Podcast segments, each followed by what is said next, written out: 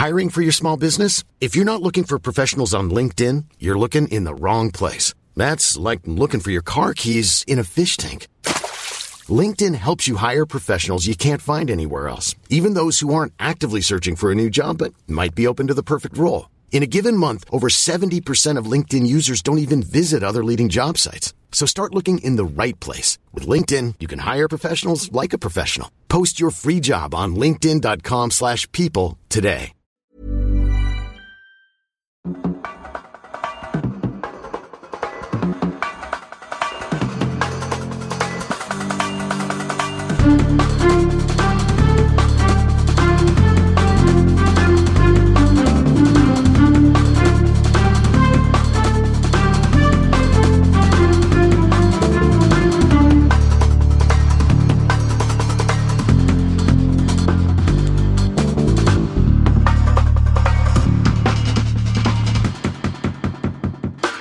Tim, na, es ist Montagabend, wir sind wieder äh, fristgerecht hier unterwegs. Richtig, richtig. Noch können wir es schaffen, die kommende Episode 100, was ist es, 133? 33. 33. Ja. Ist ein Vielfaches von 101. Ja, wie viel denn? Glaubst du mir nicht, ne? Doch, glaube ich. Wir rechnen ja nicht nur mit glatten Zahlen, wir können ja auch mit krummen Zahlen. 1,31683168. Oder so rundet das 1,32-fache, ne? wenn wir es mal auf zwei Nachkommastellen ähm, runterbrechen Ich möchte sagen, dass äh, wir, dass wir schon ein Vielfaches der eigentlich 101 Dinge senden, spricht für und gegen uns. Wieso? Einerseits für uns, weil wir immer in der Lage sind, sehr guten Content noch zu liefern, also mehr Content als vorher. Das heißt, wir steigern uns. Wir sind in einer, wenn man jetzt eine X-Achse und eine Y, dann ist es ein Steigung, eine Steigung, die vielleicht sogar linear oder mehr als linear. Wer weiß, vielleicht ist ja Exponentialfunktion das vielleicht. Weiß ich nicht, ob die exponentiell ist. Das wage ich zu sagen. Auf der anderen Seite ist natürlich nicht stringent. Also 101 Dinge, die ein Rennradfahrer wissen muss. Warum sollte ich mir das Buch noch kaufen, wenn es doch mehr als 101 Teile dieses Podcasts gibt? Trotzdem lohnt es sich noch, das Buch zu kaufen, sage ich. Finde ich auch, denn Guck wir, wir haben uns ja inzwischen weit von dem ursprünglichen Content entfernt und dem auch immer wieder noch was hinzuzufügen. Insofern, ja, war ja auch mal eine Überlegung, ne? Können wir das hier sagen, mal den Podcast-Content, mal den, also Reverse Engineering, wie es in Fernost gerne auch betrieben wurden, wurden war, wurden war. Wie findest du das Tempus wurden war? Das kann ich nicht verstehen. Das kann mein Gehirn, Plusquamimperfekt. das kann mein Gehirn nicht verarbeiten. ich finde das echt gut. Ähm, Futur 2 und Plusquamimperfekt. Das Buch läuft immer noch. Guck mal hier, ich sehe das gerade. Also Platz 15.963 ist immer noch ein guter Platz für dieses Buch. Hm? Also Weihnachten, äh, da spült es mir wieder das Geld in die Kassen. Ja, da werden sich manche noch umgucken müssen. Ja. Okay, was ist äh, der Grund, warum wir hier zusammensitzen? Ja, erstmal natürlich herzlich willkommen in meinem Winter, ja, Chalet, Palais, wie auch immer wir das hier. Chalet, finde ich. Äh, Chalet. Er hat so was, Chalet, was, Chalet. was, was Hügeliges auch, ne? Was ist auch dir, hügelig hier, ne? Dir gefällt's. Vorne am Fenster steht, neben der Heizung steht mein Canyon Ultimate. Inzwischen auch schon altes Ding, aber sieht immer noch schön aus. Ich finde, die Form ist wirklich eine gute Form. Oder? Also ich finde die Form von diesem Fahrrad wirklich schön. Dann dahinter ist äh, weihnachtliches Blumendekorationsmittel und ähm, ja, eine Rolle, Wahoo-Rolle, siehst du da? Da habe ich zwischendurch dir geholfen. Am vergangenen Freitag war ich bei dir. Ich hatte Adapter C von meiner Rolle weggemacht und dir mitgebracht. Wir haben ausprobiert, ob es denn wohl bei dir funktionieren könne mit deinem Fahrrad. Könnte, kann, konnte. Es konnte funktionieren, es hat funktioniert. Ja, Aber- zu, aber ich finde ja, wenn man nicht in alle Gänge schalten kann, Kannst du doch jetzt. ne, kann ich ja nicht. Den niedrigsten nicht, wollen Ja. wir ja sowieso nicht. Ist klar. Rolle brauchen wir das nicht. Das ist so. Ja, ja, ja, aber das ist halt so, du weißt, dass ich da sage, ah, ich bin dann unzufrieden, wenn es nicht, Das ist unwichtig. wenn es nicht klappt. Alles. Ja, das ist aber, ja, das tut mir leid dann, aber in deinem Leben ist so viel nicht perfekt. Es kann doch nicht sein, dass du dich an so einer Sache aufhängst. Ist es ja auf jeden Fall schon wieder benutzbar. Das war vorher ja nicht der Fall.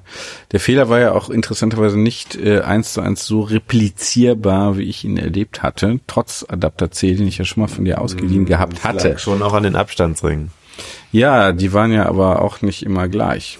Nee, die waren aber zwischendurch offensichtlich falsch eingesetzt, sodass die Kette zwischen Ja, dann nochmal. Ja. ja, gesprungen ist. Ne? Also, ja, konnte nicht packen. Also multi, multidimensionaler Fehler, ja. Aber äh, letztlich haben wir es ja dann doch besser gelöst als vorher. Gemeinsam. Wie man auch in dem WhatsApp-Channel, den, auf den ich hier gerne nochmal hinweisen möchte. Ist, also am Anfang hatten wir sehr starkes Wachstum beim WhatsApp-Channel. Jetzt, nur mehr linear. stagniert es, jetzt stagniert es gerade. Ja, ähm, eine Seitwärtsbewegung würden wir Börsianer sagen. An der Börse wird niemand mehr von der Seite. Ist ja alles nur noch Rekorde, Rekorde. Dieses Jahr ist ja alles voll mit Rekorden. Ich finde Seitwärtsbewegungen gar nicht so schlimm. Dann bleibt ja erstmal alles gleich, wenn da nicht die Inflation wäre. Ne? Das ist ja dann eigentlich. Apropos Inflation, ich habe ähm, im Deutschlandfunk Kollegin, die eigentlich oder die vom Sport kam, habe ich gehört, die sagte, naja, die Inflation, die, ähm, jetzt kommt's, im vergangenen Monat sind die äh, Sachen billiger geworden. die Inflation ist gesunken auf 3,5 oder was ist der Wert. Dann hat sie gesagt, die Inflation, nicht die Inflation ist zurückgegangen, sondern die Sachen sind billiger geworden. Mhm. Ja. Natürlich ein Denkfehler. Ne? Und zwar, das ist etwas, was ich sehr ankreiden muss, äh, immer wieder, gerade bei Journalisten, die nicht verstehen, ist, die Sachen sind dennoch teurer geworden. Alles ist im Vergangen, also nicht alles, aber sonst wäre es ja nicht, sonst hätten wir keine Inflation. Also die Preise sind gestiegen. Ja, bei manchen Sachen mehr, bei manchen weniger. Leute wie wir, die kein Geld verdienen, mit diesem Podcast zum Beispiel, die zahlen natürlich umso mehr drauf. Also auch bei einer Inflation von meinetwegen dreieinhalb oder vier Prozent zahlen wir trotzdem. Also für uns wird's immer unangenehmer.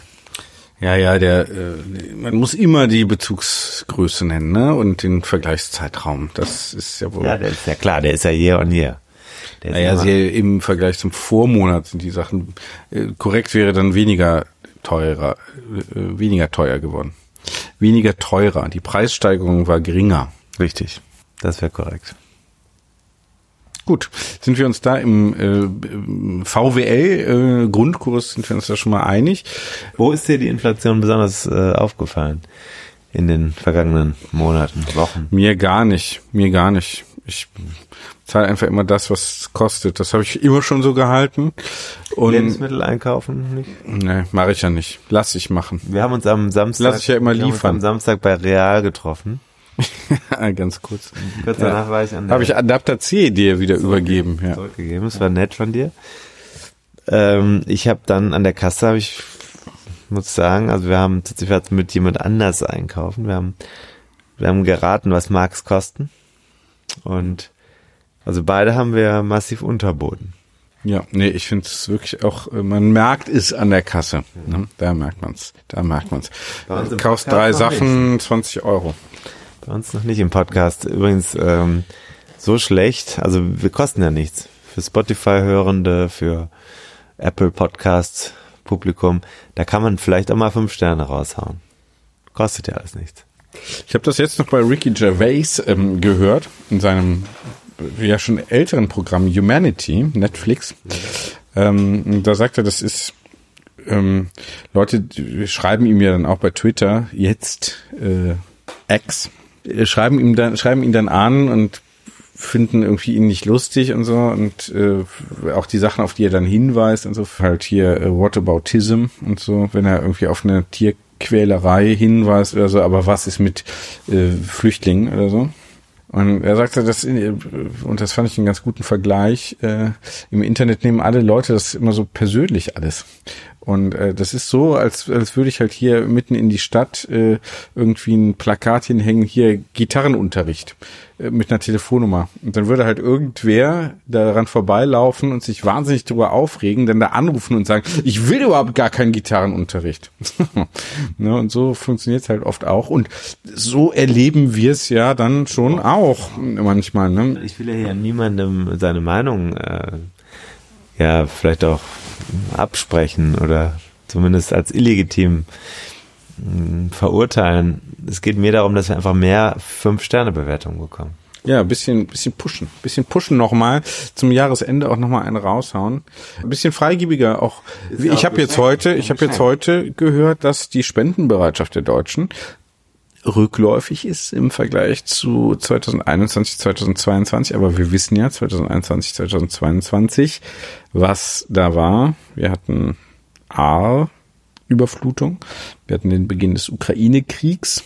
Jetzt sind wir wieder auf einem hohen Niveau, also auf hohem Niveau zurückgegangen. Ne? Der Deutsche Spendenrat hat das gesagt. Wissenschaftler wissen ja, dass die Summe der Spenden, das ist kein Wachstumsmarkt, das ist ein eigentlich ein stagnierender Markt, der ist mal ein bisschen kleiner, mal ein bisschen größer, der ist aber ungefähr immer gleich groß. Es ist nicht so, dass der mit der Wirtschaft mitwachsen würde. Das ist ein ganz schwieriges Umfeld. Also ähm, deswegen ist es also umso verständlicher, dass hart darum geworben wird, um Spenden.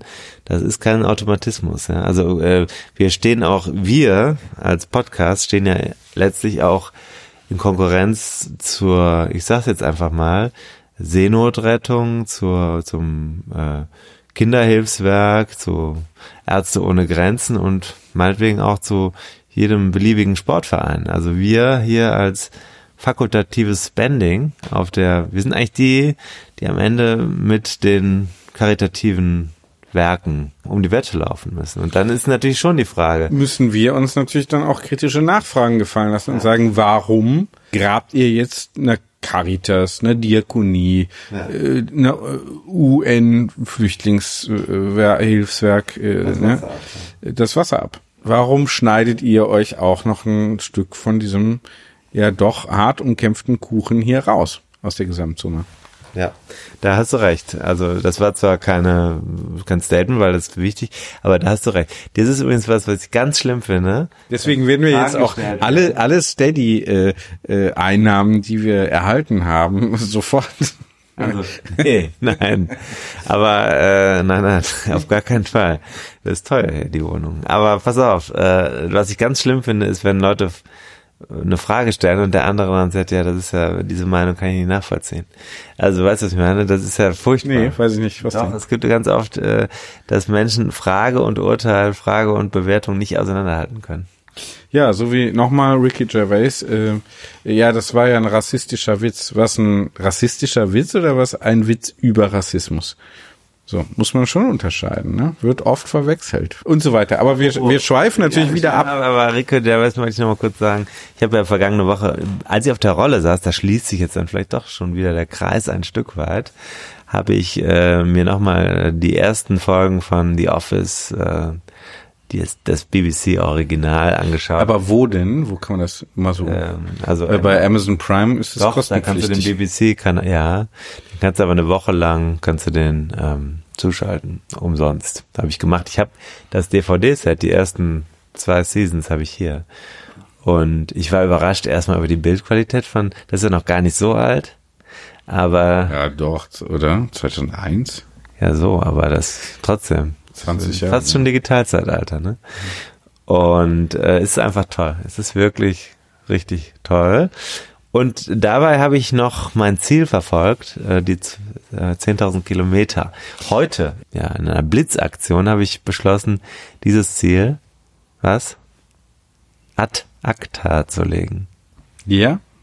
Heute, kurz vor dem Abendessen, habe ich gesagt, dieses Ziel wird gestrichen. Es ist nicht mehr zu erreichen. Ich habe so viel äh, Trubel und muss kommende Woche auch wieder nochmal wahrscheinlich nach Lugano fahren, wo ja meine Tante immer noch im Regal lagert. Ja, das, ich, man erinnert sich, das hatte uns ja auch hier im Podcast Wirft mich jetzt Zeit, zeitlich zurück und jetzt ausgerechnet, Ja. ausgerechnet, äh, wirft es uns ein zweites Mal. Mich, dich nicht. Ja, mich mit. Du wirst ja, dann wahrscheinlich auch weniger äh, hier zur Verfügung stehen. Stichwort Weihnachtsrevue und so weiter und so weiter. 10.000 Kilometer nicht erreicht.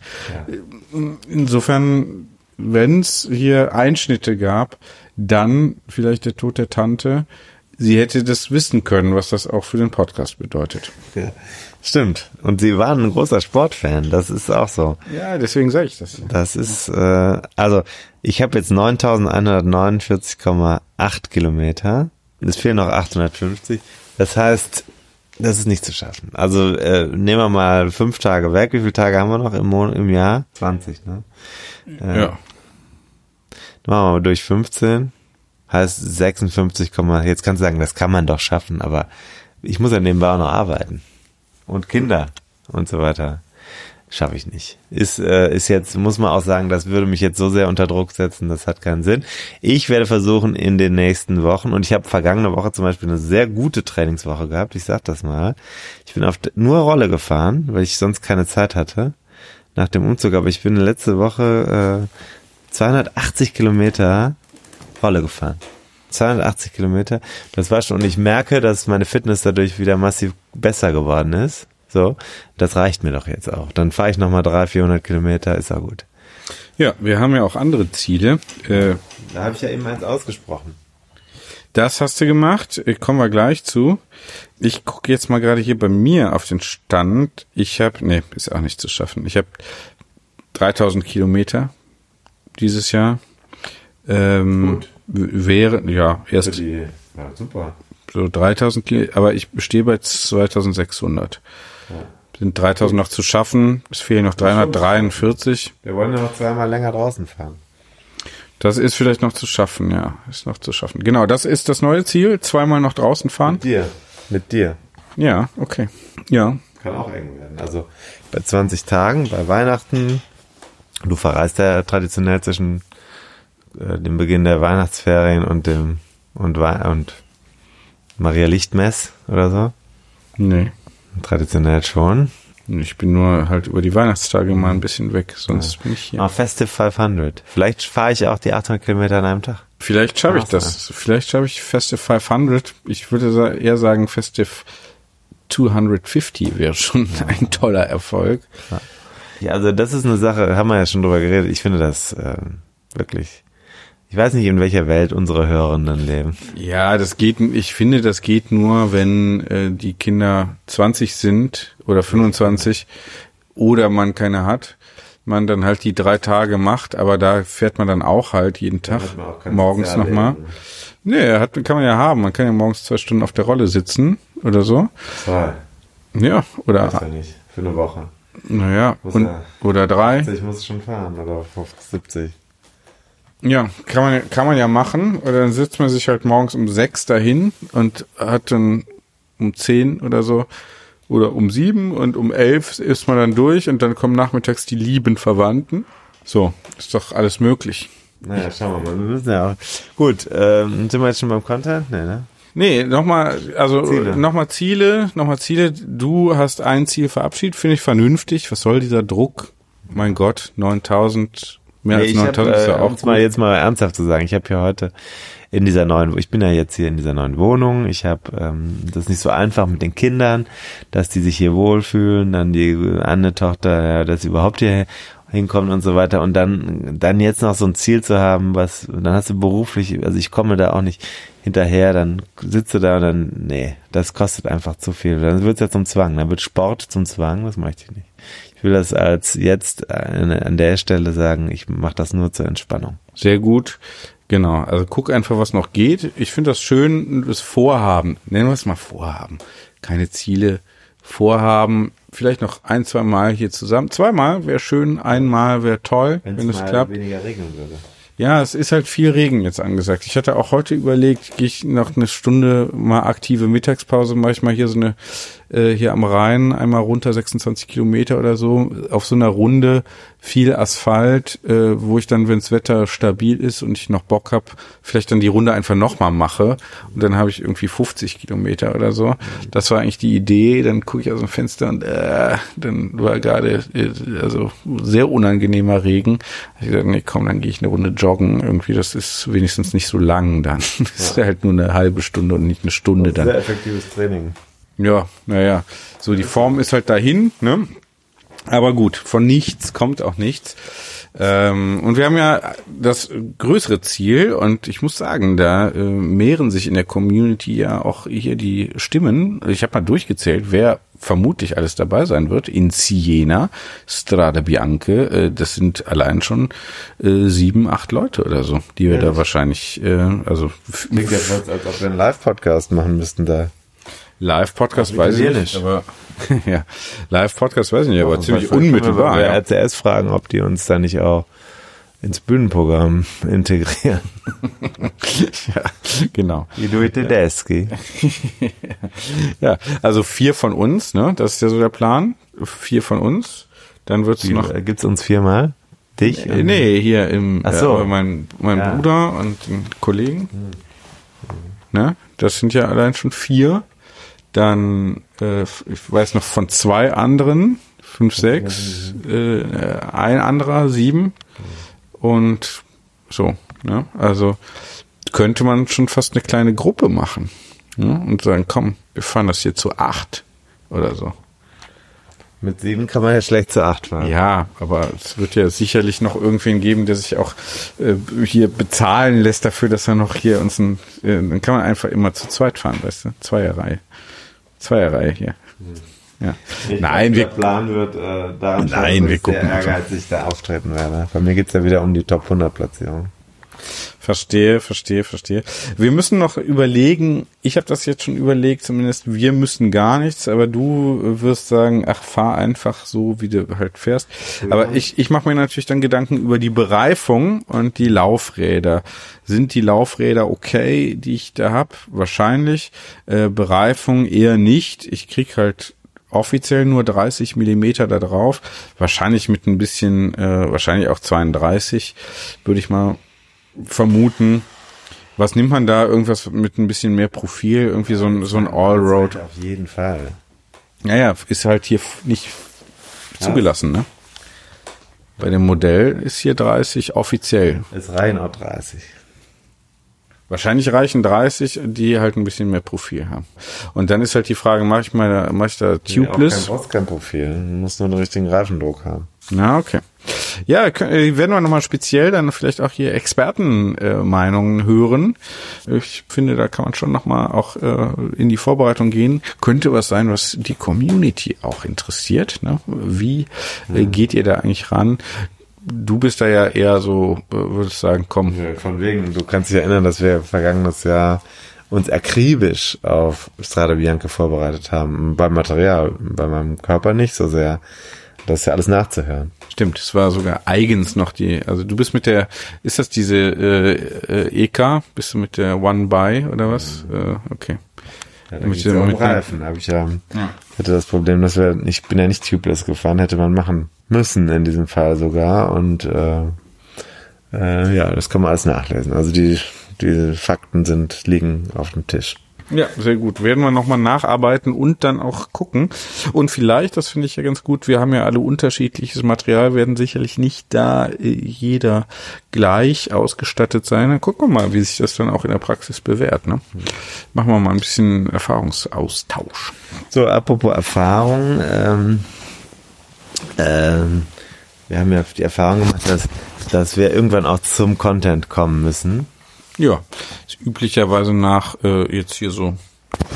Nimmst du noch auf? Oder? Ja, ja, es nimmt noch alles auf. Ich bin ein bisschen nervös. Nee, ich mache hier gerade so ein bisschen an dem, das hört man jetzt wahrscheinlich, hier ein bisschen an diesem kleinen Fell, ne? Das soll man ja nicht so straff aufziehen.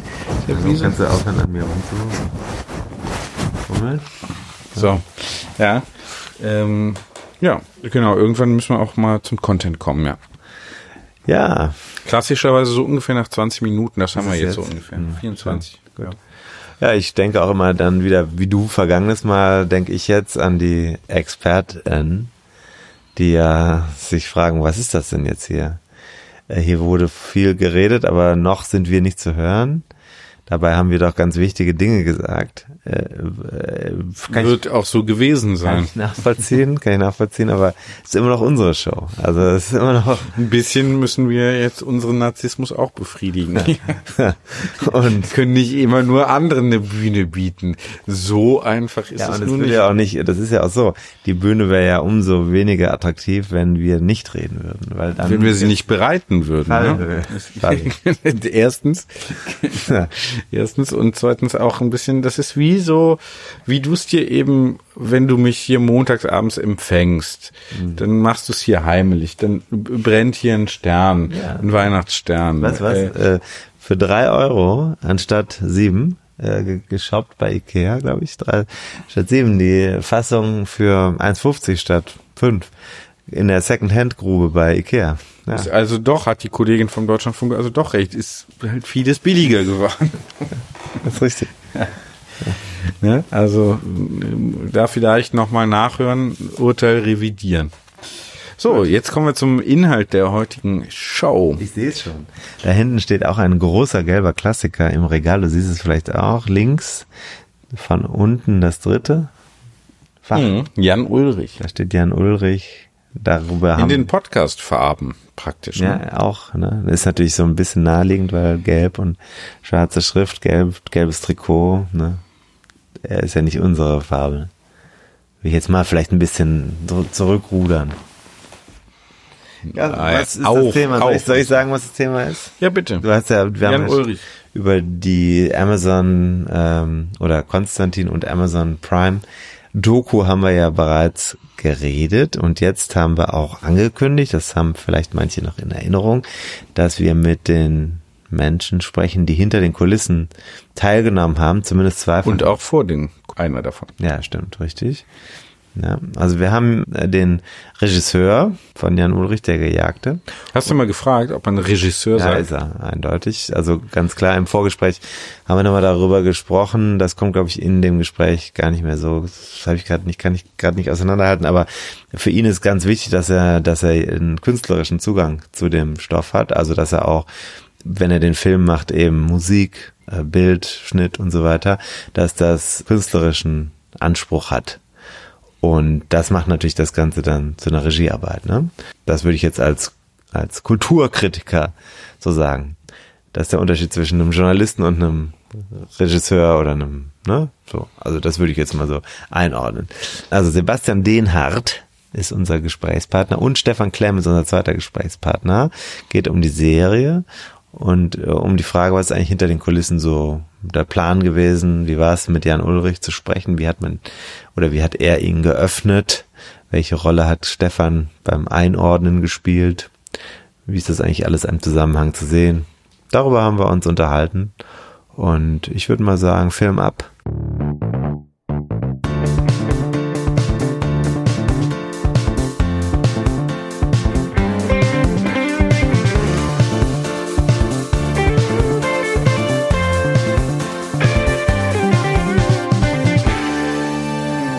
Es ist ein erstaunlich sonniger Tag im Dezember in Köln, wo ich auf dem Bett sitze, denn das ist das Beste, um den Ton hier so ein bisschen zu dämmen in meinem Homeoffice. Das ist also das Arbeitsambiente, in dem ich mich befinde und verbunden bin ich mit zwei Leuten, die gerade richtig was rausgehauen haben, was mich äh, fasziniert hat, als ich es gesehen habe.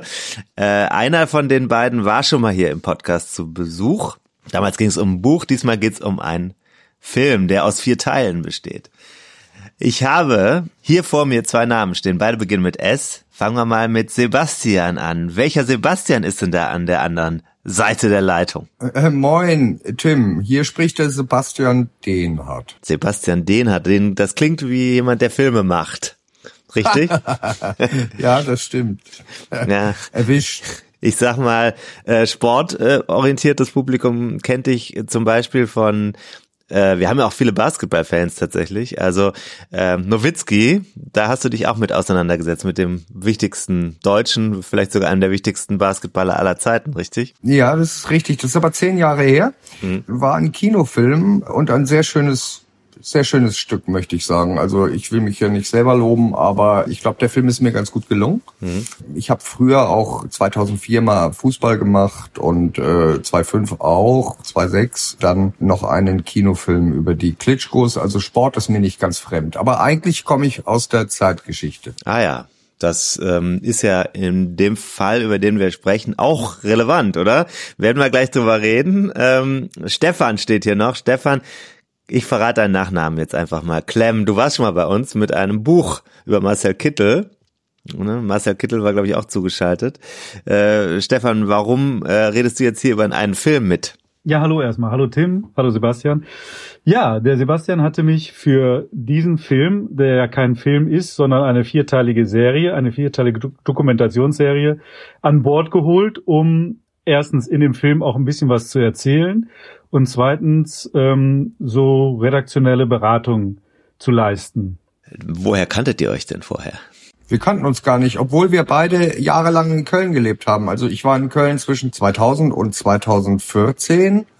Und wie lange du in Köln bist, weiß ich gar nicht, Stefan. Aber wir, wir kamen über einen gemeinsamen äh, Journalistenfreund, kamen wir zueinander. Genau, über den über Eric Eggers, äh, der wiederum ein zweites Buch von mir verlegt hat. Da ging es um die Nacht von Sevilla, das äh, legendäre Halbfinale im Fußball zwischen Deutschland und Spanien, äh, Deutschland und Frankreich in Spanien bei der WM 1982. Und ähm, Erik sagte mir eines Tages, ja, ich kenne ja den Sebastian Dehnert, der macht gerade eine Ulrich-Dokumentation. Total spannendes Projekt. Woraufhin ich gesagt habe, oh ja, Ulrich, da kenne ich mich eigentlich ja auch ganz gut aus. Äh, klingt wirklich sehr spannend. Dann äh, äh, gib mir doch mal bitte eine Nummer von Sebastian, ruf ich den mal an und frag, was er da gerade so veranstaltet. Und so sind wir, haben wir uns kennengelernt. Mhm. Ja, das ist richtig. Ähm, ich weiß gar nicht mehr, wer wen angerufen hat, aber ich hatte mich, glaube ich, bei Erik erkundigt, weil oh, oh. insbesondere Insbesondere habe ich gesucht nach jemandem, der sich in der Aktenlage auskennt, was die Dopinggeschichte der 70er, 80er Jahre angeht. Und äh, da fiel halt dein Name, Stefan. Mhm. Äh, Erik Eggers, mit dem habe ich auch mal ein Buch gemacht. Äh, das war allerdings schon 2004 über das Wunder von Bern. Ah ja, schön. Mhm. Jetzt ähm, müsste einer nochmal den Titel des Films sagen. Wir haben ihn ja hier auch schon erwähnt in den vergangenen zwei Wochen, aber ich will es jetzt einfach von euch nochmal hören. Wie heißt der Titel? Sebastian, du musst eigentlich sagen. Äh, Jan Ulrich. Ist ja kein Film, ne? Jan Ulrich, der, nee, Haben der Gejagte. Genau. Der Gejagte. Ähm, der Gejagte. Habt ihr euch, oder Sebastian, hast du dich auf die Jagd nach ihm gemacht oder hat er sich auf die Jagd nach einem Menschen gemacht, der einen Film produzieren, drehen, Regie führen und überhaupt realisieren kann?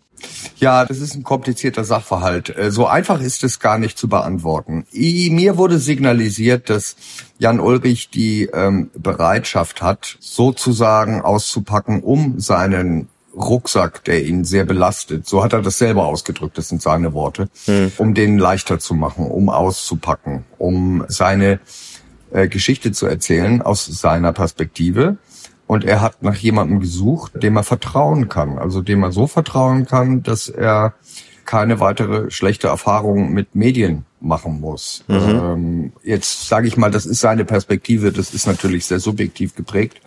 Aber so sind wir im Prinzip zueinander gekommen. Kannst du sagen, wann das ungefähr war, dass ihr angefangen habt zu sprechen? Das war 2021. Mhm, also ich bin äh, dann nach Freiburg gefahren. Ich habe mich äh, fünf Tage mit ihm hingesetzt, äh, wirklich ganz intensiv und ein Vorgespräch geführt. Äh, und ich bin durch seine äh, ganze Lebensgeschichte mit ihm gegangen, gemeinsam. Und danach war ist eigentlich mehr oder weniger klar, dass wir äh, gemeinsam äh, diesen Weg beschreiten. Ähm, ein ganz wichtiger Punkt muss man hier erwähnen, ganz völlig klar, ist die Konstantin Film und die Konstantin Entertainment, also ein Tochterunternehmen von der Film, die als Produzenten fungierten. Also die sind letztendlich auf mich zugekommen und haben gefragt. Hm. So sind diese drei Fraktionen im Prinzip zusammengekommen. Und die Konstantin äh, hatte den Mut und die Kraft und die Power, aufgrund, ähm, nicht allein aufgrund der Größe, sondern eigentlich auch, ähm, also sie waren determiniert, ja, dass sie es machen wollen. Mhm. Und, äh, und sie haben äh, auch ein entsprechendes Budget zur Verfügung gestellt. Also sie haben das Ding auf die Füße gestellt. Mhm. Äh, und damit war eigentlich der Weg offen. Und jetzt ging es dann um die Inhalte und um die Story, die wir eigentlich erzählen. Hattest du zu Jan Ulrich vorher ein hohes persönliches Interesse oder eine eigene Perspektive? Also ich habe ja gerade gesagt, dass ich aus der Zeitgeschichte komme und mich interessieren natürlich einfach Menschen, die eine Geschichte haben und äh, natürlich eine außergewöhnliche Geschichte sollte es schon sein, hm. äh, um einen guten Film zu machen. Und äh, ich hab, musste bei Jan Ulrich überhaupt keine Sekunde zögern. Es gibt halt äh, kaum Sportler, die ähm, die derart im Olymp standen und und dann die Kellertreppe auf eine so brutale Art und Weise runtergefallen sind. Mhm dass da einfach viele, viele, viele Fragen waren und äh, deswegen habe ich da gar nicht gezögert. Mhm. Äh, Stefan, musstest du zögern, als es äh, hieß, wir machen was über Jan Ulrich? Nein, ganz und gar nicht. Also aus einer ganzen Reihe von Gründen. Der wichtigste ist halt, dass ich äh, Jan Ulrich auch in seiner Zeit als aktiver Radsportler ja im Grunde komplett be begleitet habe. Jetzt nicht von ähm, 93 an, wo er Amateurweltmeister wurde, aber während seiner großen Tourzeit schon und dann auch komplett und auch bis zum Ende 2006 und äh, ihn da natürlich als Profi, als Rennfahrer, also, also als Radrennfahrer kennengelernt habe, abgeschottet von dem ganzen Telekom-Zirkus oder T-Mobile-Zirkus zuletzt und hin und wieder auch mal die Gelegenheit hatte äh, zu einem Vier-Augen-Interview. Das heißt also, dass ich schon einen ganz guten Einblick hatte in das, was er repräsentiert. Ich war auch bei seiner Abschlusspressekonferenz 2007 in Hamburg und habe dann schon so gesehen, dass es eine deutliche Wesensveränderung gibt bei ihm so, ne? Dieser dramatische Ausschluss aus der Tour vor dem Start 2006, dass das was mit ihm gemacht hat, dass ihn das geprägt hat und dass er jetzt 2007 in einer extremen Trotzphase war. Und dann habe ich natürlich von da an immer weiter, weil, weil dieser weil dieser Sportler, dieser Mann mich immer irgendwie begleitet hatte, journalistisch, auch immer weiter interessiert, was jetzt aus ihm wird, wie er sich äh, verhält, ob er sich fängt. Aber, und das ist eben genau das, was Sebastian sagt, er ist ja nicht nur die äh, Kellertreppe runtergefallen in tiefste Tiefen, sondern da eben auch verharrt und liegen geblieben. Und das ist, glaube ich, das, was der Sebastian mit dem Rucksack meinte. Und das interessierte mich eben auch, ob der Jan Ulrich diesen äh, schweren, schweren Rucksack im Laufe der Zeit, der vielen Jahre, die dann verstrichen sind, in der Lage ist, aus eigener Kraft zu lehren. Ne? Das hat mich total interessiert, wie Sebastian diese Arbeit angeht. Und als er mich gefragt hat, ob ich mitmachen möchte, war ich sofort dabei. Diese Ausgangslage, dieses, ja, ich sag's jetzt mal aus Jan Ulrichs Sicht, ähm, dieses Erlebnis zu haben, äh, die ganze Medienwelt ist hinter mir her über Jahre und dann am Ende ja Jahrzehnte, äh, inzwischen beinahe, ja. Dieses Ausgangslage zu haben und dann da jemanden überhaupt finden zu können, vor dem man sich öffnet. Sebastian, hat er dir das erklärt, wie schwer das vielleicht fiel als Situation, wie, wie aufwendig das sein muss, bis man überhaupt jemanden findet, mit dem man auf diese Weise reden kann? Äh, war das damals ein ganz schwieriger Prozess, sich da mit ihm an den Tisch zu setzen oder, oder ging das einfach fluffig? Nee, das war sicherlich ein schwieriger Prozess. Hauptsächlich schwierig natürlich für ihn. Äh, und deswegen haben wir auch bei diesem Vorgespräch, das ich schon erwähnte, ja. Äh, haben wir wirklich fünf Tage gebraucht mhm. um uns äh, zu beschnüffeln. Mir war von Anfang an klar, weil das kannte ich schon, also durch meine Arbeit mit den Klitschkos und Dirk Nowitzki, ja. dass das ein Prozess ist. Also das kannst du nicht. Es gibt keinen Schalter, den du äh, oder einen Knopf, auf den du drücken kannst und dein Gegenüber äh, macht sein Herz auf, sondern das ist eine Sache, die sich entwickelt. Und das war auch ähm, eine Voraussetzung, um diesen Film machen zu können überhaupt, dass ich gesagt habe, ich brauche dafür mindestens zwei Jahre. Hm. So ist es dann ja auch gekommen. Mhm. Einen Schnellschuss zu produzieren innerhalb von drei Monaten wäre natürlich auch möglich gewesen im Prinzip, mhm. aber mit einer mit dem ganz mit einer ganz anderen Herangehensweise. Und ich wollte eine Heldenreise erzählen. Das ist ja dramaturgisch gar keine schwierige Aufgabe gewesen im Prinzip. Mhm. Das ist ja eine klassische Heldenreise, die er gemacht hat. Die Frage, die der Stefan gerade umrissen hat, wie klettert er äh, da unten, wie klettert er aus dem Keller wieder raus? Ja. Da ein Stück weit Teil davon zu sein, mhm. war natürlich auch spannend. Und so sind wir gemeinsam auf diese Reise gegangen. So hatten wir es auch verabredet. Ja. Dann sind im Laufe von diesen zwei Jahren, wir haben uns in regelmäßigen Abständen gesehen, wir sind immer wieder zum Drehen gefahren. Und ja, du wirst sicherlich noch nach der, nach dem sogenannten Jakobsweg fragen. Äh, Steht hier auf dem Zettel? Das war, das war natürlich äh, die Präposition für, für diesen Film. Ähm, in dem Moment, als ihr dann auseinandergegangen seid nach den fünf Tagen, da war klar, das machen wir jetzt. Das war klar, das machen wir jetzt, ganz genau. Und der Unterschied zwischen jemandem wie dir und jemandem wie mir ist ja wahrscheinlich, dass Ulrich vielleicht sich einfach erstmal an diesen Tisch sitzt, setzt, weil äh, ich bin der Journalist, der immer diese Fragen stellt und ihm nicht aus dem Keller helfen darf per Profession. Und äh, du bist jemand, der eine andere Form von Werk ähm, schafft, nämlich auch einen persönlichen Einblick ermöglicht und eine persönliche Perspektive, die vielleicht sogar manches verzeiht. Sehe ich das richtig? Ja, vielleicht, aber äh, im Prinzip war es noch etwas anderes, denn äh, wir saßen uns gegenüber und ich habe ihm gleich eigentlich zu verstehen gegeben, lieber Jan, äh, es ist sehr interessant, dich kennenzulernen, aber ich sag dir gleich, ich habe von Fahrradfahren überhaupt gar keine Ahnung, mhm. Radsport, mhm. Ich kenne mich da nicht aus und wenn ich ehrlich bin, es interessiert mich auch gar nicht. Mhm. Äh, das war ein kleiner Trick, weil den habe ich auch schon beim Boxen und beim Basketball angewandt, weil je dümmer du dich stellst, desto bessere Erklärungen kriegst du letztendlich von deinem Gegenüber. Mhm. Und das war einfach auch sozusagen eine Präposition, dass er mit jemandem zu tun hat, der sich überhaupt nicht für seine Radsportgeschichte in dem Sinne interessiert, sondern für seine menschliche Geschichte. Mir war klar, dass ich ähm, ein Psychogramm machen werde. Hm. Das war im, im Subtext immer, immer enthalten. Und äh, mich interessiert einfach die Frage, was für Entscheidungen muss ein Mensch fällen, um äh, am Ende da anzukommen, wo er gelandet ist. Hm. Ja, und kann ich diese Entscheidungen nachvollziehen und kann ich sie dann äh, dem Zuschauer auch nachvollziehbar machen und zwar auf eine emotionale Art und Weise und nicht äh, auf eine rationale. Hm. Wobei ich Tim ja auch durchaus sagen würde, dass du als Journalist oder wir als Journalisten nicht jetzt so die immer diese professionelle Distanz wahren müssen. Das heißt, bei, bei Fragestellungen kann man ja durchaus auch versuchen, äh, ein gewisses Einfühlungsvermögen in den ja. Befragten zu finden, woraufhin man ihm vielleicht sogar auch irgendwie die Möglichkeit gibt, äh, sich selbst nochmal so zu hinterfragen, auch hinter dem Vorhang, hinter dem er sich versteckt, vielleicht hervorzulocken. Und das wäre bei Jan Ulrich natürlich auch super spannend gewesen. Nur er hat sich halt diesem Interview nie gestellt, außer jetzt dann eben zuerst bei Sebastian. Ne?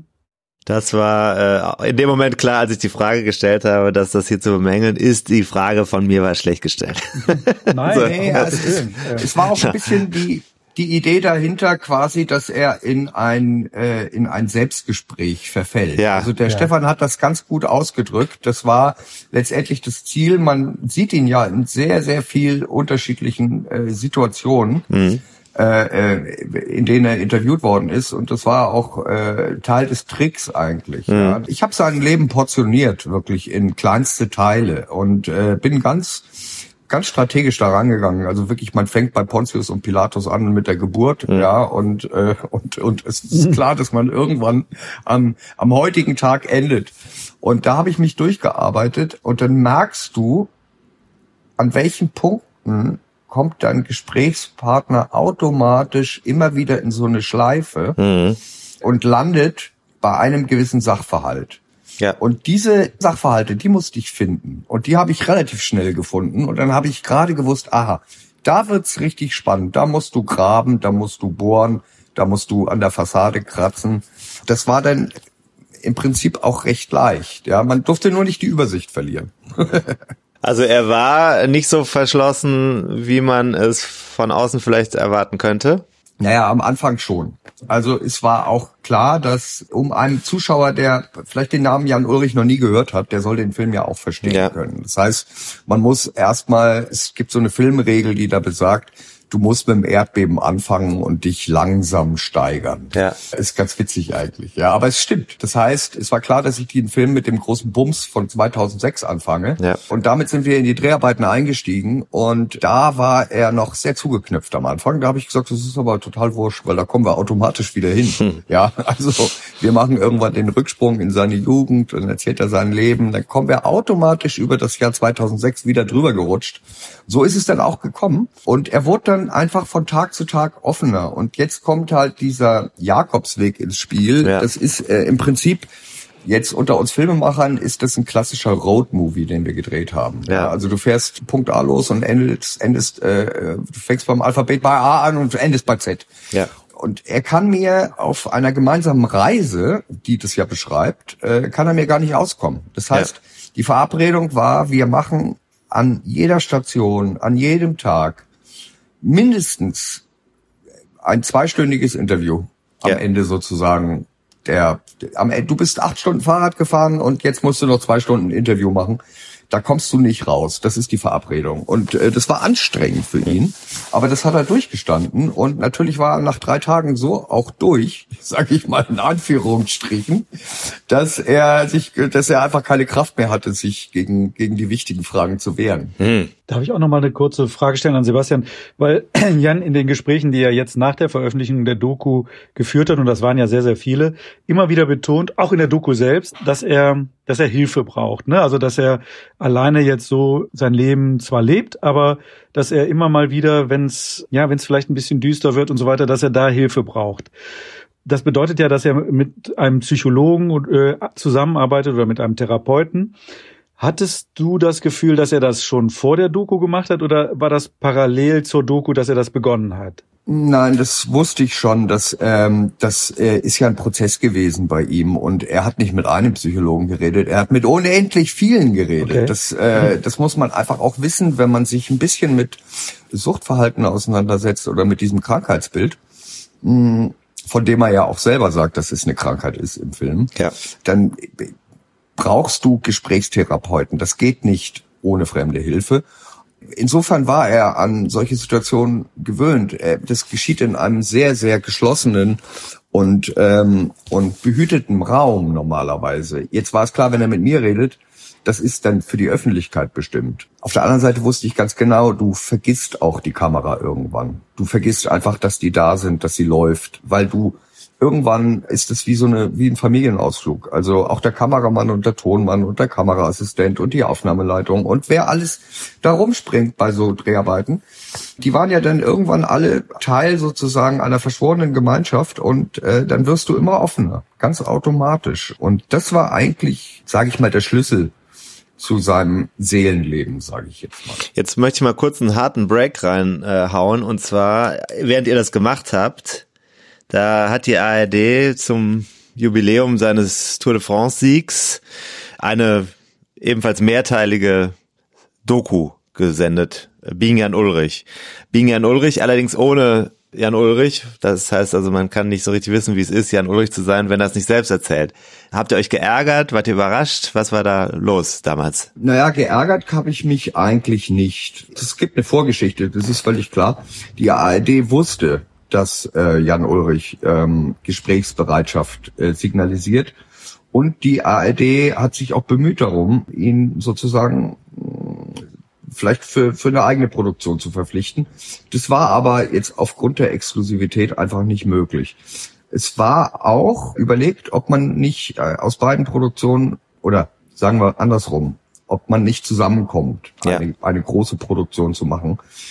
Das war aber nicht möglich, woraufhin die ARD entschieden hat, äh, jetzt federführend der Südwestrundfunk, glaube ich. Saarländische, ähm, der saarländische Rundfunk. Der saarländische, Entschuldigung. Mhm. Dass sie dann entschieden haben, äh, nachdem klar war, wir kommen nicht zusammen, ja.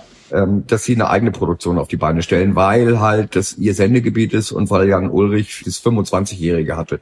Ja. Ich fand diese Begründung ein bisschen albern. Ich fand es eigentlich schade, mhm. dass man dann zueinander in äh, Konkurrenz tritt. Ich fand es völlig überflüssig.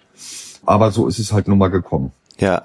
Also ihr musstet aber auch nicht hinwerfen und sagen, naja, die haben jetzt alles gemacht, äh, brauchen wir jetzt auch nicht mehr zu machen. Nein, natürlich nicht. Mein Plan war erst am, am Gedeihen äh, mhm. zu dem damaligen Zeitpunkt, ja. Mhm. Und wenn man die beiden Filme miteinander vergleicht, also wenn sich das jemand antun möchte, ja, du kannst ja an den biografischen Fakten äh, nix, nix, da gibt's nichts zu deuteln. Ja, ja, die sind wie sie sind. Aber die Interpretationen sind doch sehr, sehr äh, äh, unterschiedlich und gehen weit auseinander. Und äh, Jan Ulrich macht halt bei uns sehr auf und gibt auch eben den Raum, sozusagen the big picture ja. zeigen. Ich fand letztendlich Being Jan Ulrich auch sehr schön, aber sie fokus, fokussiert doch sehr auf den, auf den Radsport mhm. und nicht sozusagen in die in, man muss das Ganze ja auch in den großen Kontext einbinden. Halt, es war immer meine Idee sozusagen, äh, die Geschichte des Radsports im Großen äh, anzureißen oder zu umreißen und äh, die die die Verbindungselemente, die Links sozusagen zwischen der Biografie von Jan Ulrich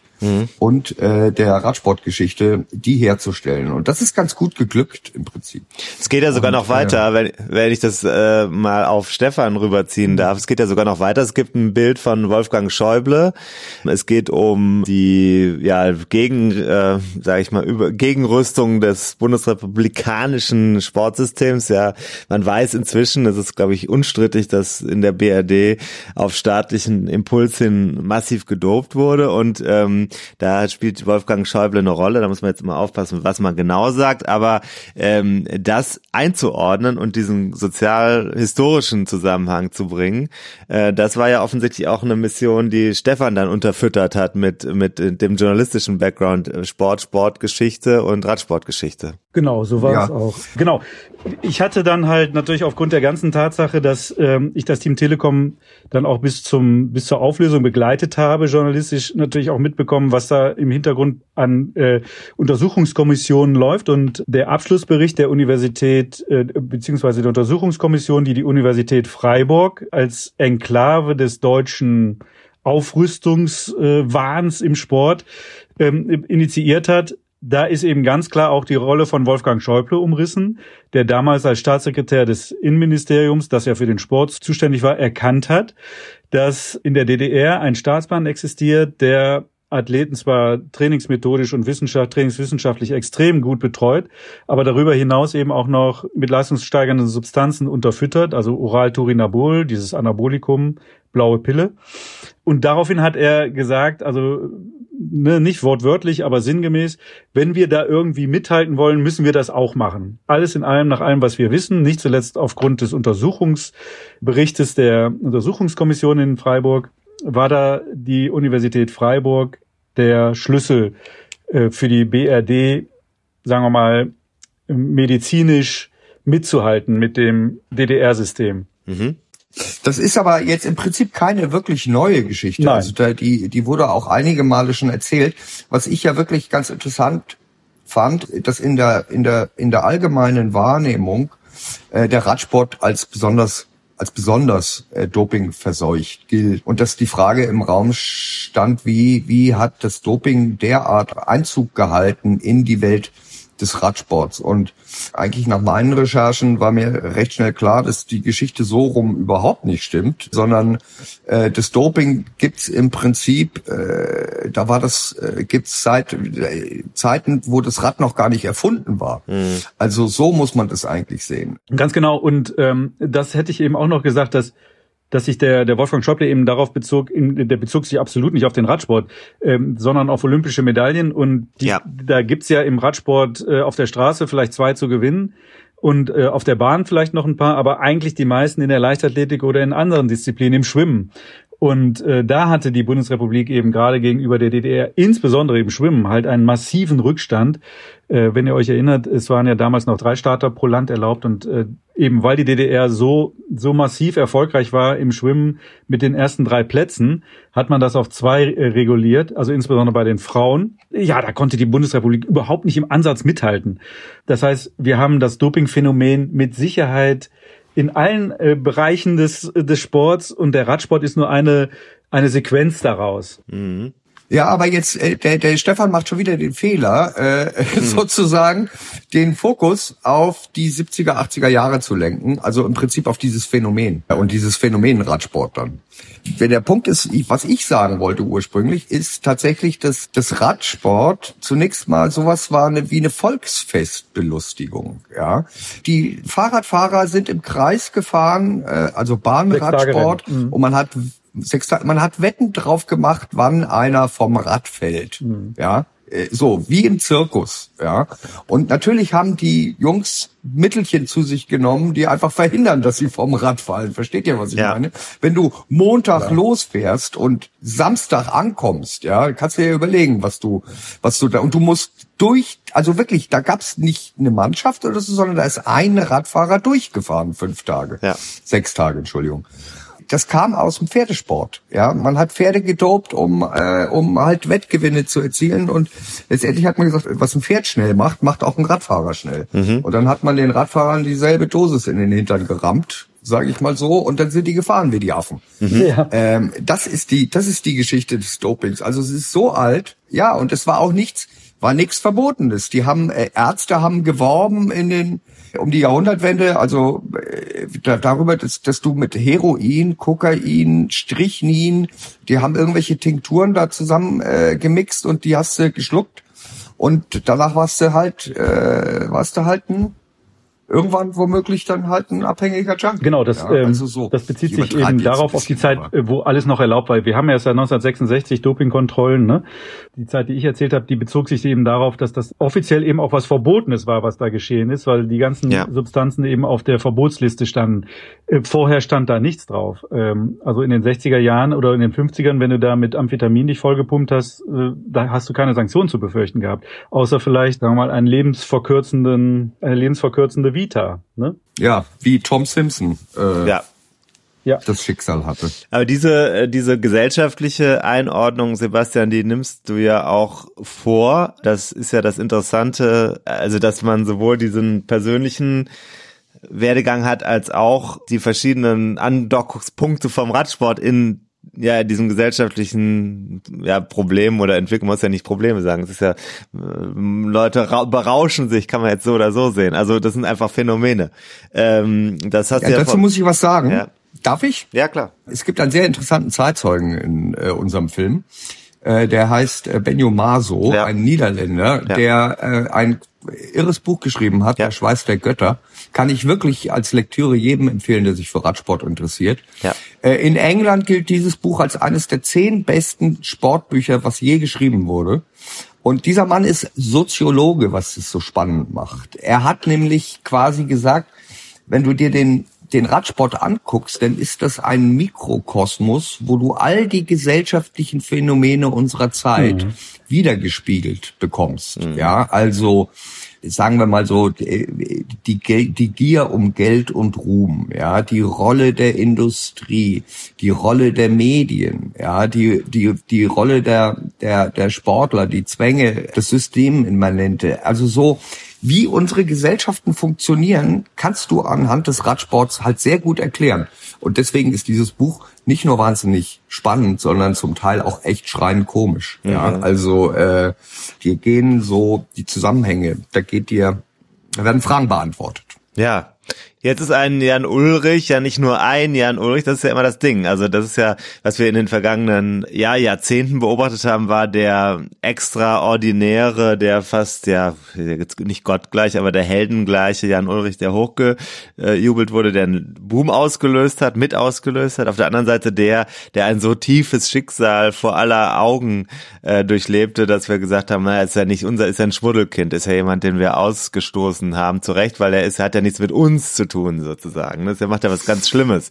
Ähm, jetzt kommt das ja beides zusammen in dem Film und dann ist da ein Jan Ulrich geöffnet, der seine eigene Perspektive erzählt. Das ist erstmal neu. Das haben wir so noch nicht gesehen. Zumindest in den vergangenen, naja, 10, 15 Jahren haben wir, oder eigentlich haben wir noch nie von ihm gehört, was er eigentlich so denkt.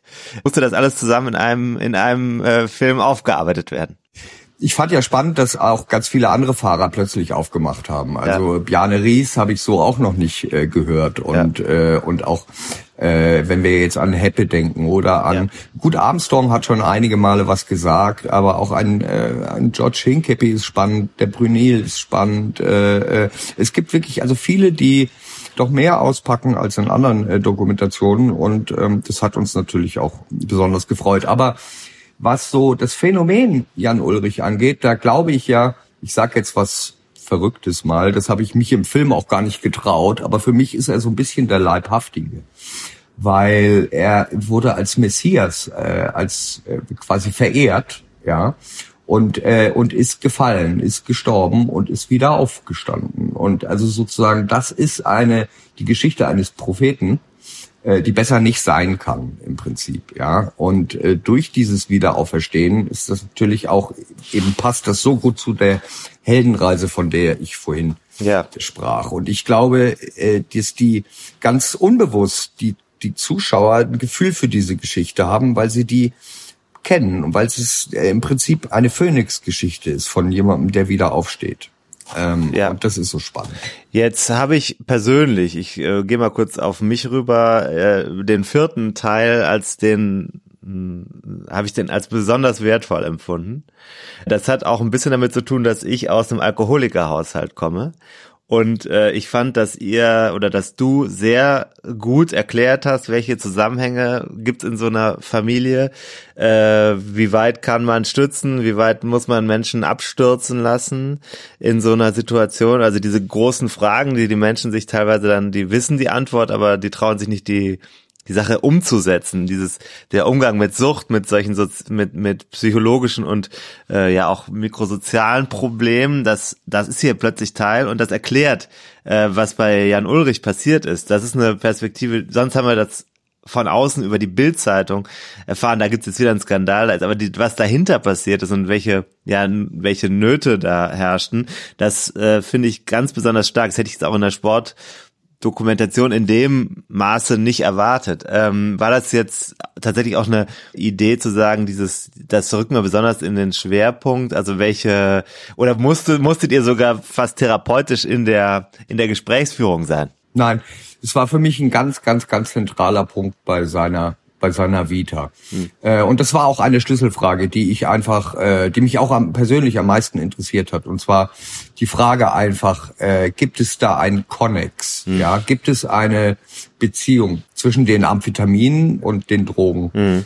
Äh, ich meine, Kokain ist auch äh, ein Amphetamin, das dürfen wir nicht vergessen. Hm. Das ist eine ganz schwierig zu befragende, also schwierig zu beantwortende Frage. Und äh, aber diese, diese, diesen Zusammenhang, den, den musste ich ja herstellen. Und äh, und dazu spielt dann auch wieder eine Präposition eine gewisse Rolle. Ja, aus welchem Elternhaus kommt er? Was hat er für ja. für Veranlagungen mitbekommen von zu Hause? Was welche Rolle spielt die Sozialisation und und und? Ja, mm, und letztendlich ähm, ist das auch wieder ein, ein, ein psychosoziales Motiv weil ähm, du halt über die Manipulation deines Körpers auch sehr schnell kommst zu der Manipulation deines Geistes. Mhm. Und, äh, und das ist passiert. Es ist letztendlich eine Manipulation des Körpers. Da könnt, würde ich gerne nochmal ähm, einschreiten und auch noch was Ergänzendes sagen, weil ich das ganz genauso sehe, dass Körper und Geist da eben eine ganz entscheidende Rolle spielen. Richard Virenque hat das in der, in der Doku, wie ich finde, auf eine ganz faszinierende Art und Weise ausgedrückt, indem er halt gesagt hatte, dass du als Radprofi insbesondere das Leiden lernst und ähm, sozusagen in der ersten Reihe auf einen Krieg übertragen, ist jetzt vielleicht kein so populäres Bild, aber das hat er halt benutzt und das ist sehr einleuchtend, ähm, dass du in der ersten Reihe bist und da dein Mann stehen musst und alles abwehren musst, was auf dich zukommt und du machst das und du quälst dich und du bist jeden Tag im Schützengraben und jeden Tag, äh, selbst wenn du kein Rennen fährst, quälst du dich. Und auf einmal ist deine Karriere zu Ende und du quälst dich, ähm, indem du dich auch betäubst, indem du den Schmerz betäubst, weil das gar nicht anders geht, weil dieser Sport so fordernd ist und so brutal. Also du haust dir irgendwas rein, damit du diesen Schmerz betäubst. Und auf einmal hört deine Karriere auf. Und dann sagt der Virang, dann sitzt du da in deinem Büro, hältst einen äh, Stift in der Hand, hörst die Vögel singen und fragst dich, was ist denn das jetzt? Ähm, du bist die ganze Zeit gewohnt, ähm, dich zu quälen und jetzt brauchst du das nicht mehr. Ja, was machst du denn dann? Fängst du an zu trinken? Fängst du an an, Drogen zu nehmen, um dieses Gefühl der Nutzlosigkeit ähm, auszuhalten. Ich glaube, das ist auch ein Punkt, über den man sich, sagen wir mal, als zuschauende Gesellschaft bei Sport, bei, bei Sportlern oder bei Superstars eben überhaupt keine Gedanken macht. Dass man sieht immer nur den strahlenden Helden, diesen Super, Supermann und Ne, aber, aber wenn er dann seine Karriere beendet hat, ist alles vorbei. Das darf man nie vergessen. Die, du, du, darfst, äh, du darfst die Euphorie dabei nicht vergessen. Das, es geht nicht nur um Leiden und Leid abzuwehren sozusagen, sondern es geht auch um die euphorischen ja, Momente. Sicher. Ja, also da, wo du wirklich das, das Adrenalin, das du im Körper hast, wenn du mit 100 Sachen die äh, äh, die Serpentine runterballerst, mhm. ja. Wenn du wenn du ein Rennen gewinnst. Ja, die Endorphine. Ähm, das sind so die Endorphine, die das mhm. ist sozusagen dein Körper ist davon abhängig und dann musst du es irgendwie künstlich herbeiführen ja. und es ist halt wie der Bruder von Jan Ulrich sagt, es ist halt nicht so einfach, weil es halt nur ein Ersatzstoff ist. Du wirst es nie wieder herstellen können, dieses Gefühl. Ja. Und deswegen jagst du dem nach. Ähm, das ist ganz interessant. Also in der Tat glaube ich, dass dieser Film äh, psychologisch halt sehr interessant ist. Genau. Da sind wir ja auch auf einer Spur ähm, vom Dopingkonsum von Jan Ulrich, den er ja eingeräumt hat, nicht zuletzt auch in der Doku, äh, hin zu dem Absturz mit Alkohol und Drogen. Das ist ja dann eben sozusagen eine Leitschnur. Du, du, wirst nicht mehr gefordert, du bist auch nicht mehr im Rampenlicht, du bist auch nicht mehr derjenige, der gefeiert wird, sondern du bist derjenige, der verteufelt wird. Aber du bist es gar nicht anders gewohnt, als dass du irgendwie was machst mit dir. Ja, dann äh, hat ihn wahrscheinlich der Whisky angelacht und animiert, die ein oder andere Droge zu nehmen und, und dann ist da halt dieser Komplettabsturz entstanden. So bedauerlich das ist, ähm, aber die ein oder andere Schuldfrage braucht, kann sich der Betrachter ruhig auch mal stellen. Er ist ja auch nicht der Einzige, wenn man ehrlich ist. Nein. Also ich meine, Pantani ist dann gestorben. Es gibt viele andere, die wir Namen, die wir jetzt nicht unbedingt so parat haben. Ja. Äh, Jan Ulrich ist kein äh, kein Ausnahmephänomen. Ja. Aber interessanterweise sagt Jan auch, hat in einem Podcast mal jetzt gesagt, äh, Armstrong äh, könnte das nicht passieren, weil er ein Narzisst ist und Narzissten sich viel zu sehr selbst lieben, als dass sie sich mit Alkohol zuballern. Andererseits, wenn Armstrong Narzisst ist, ähm, warum hat er sich lebensgefährlich permanent aufgeputscht, ne? Ähm, während seiner aktiven Karriere, als äh, gerade äh, jemand, der gerade den Krebs überlebt hat, ne? Also ist alles sehr, sehr zwiespaltig. Jetzt ähm, stellt sich natürlich die Frage, ob so eine Perspektive, die Jan Ulrich als der Leibhaftige mitbringt und die er hier auch öffnet für uns als Zuschauer, ob das sogar für die Zuschauer ja lehrreich, pädagogisch, äh, volkspädagogisch, gesundheitsaufklärerisch sein könnte. Also kann man daraus lernen für, kann jemand anders aus diesem Fall lernen? Sebastian, was meinst du?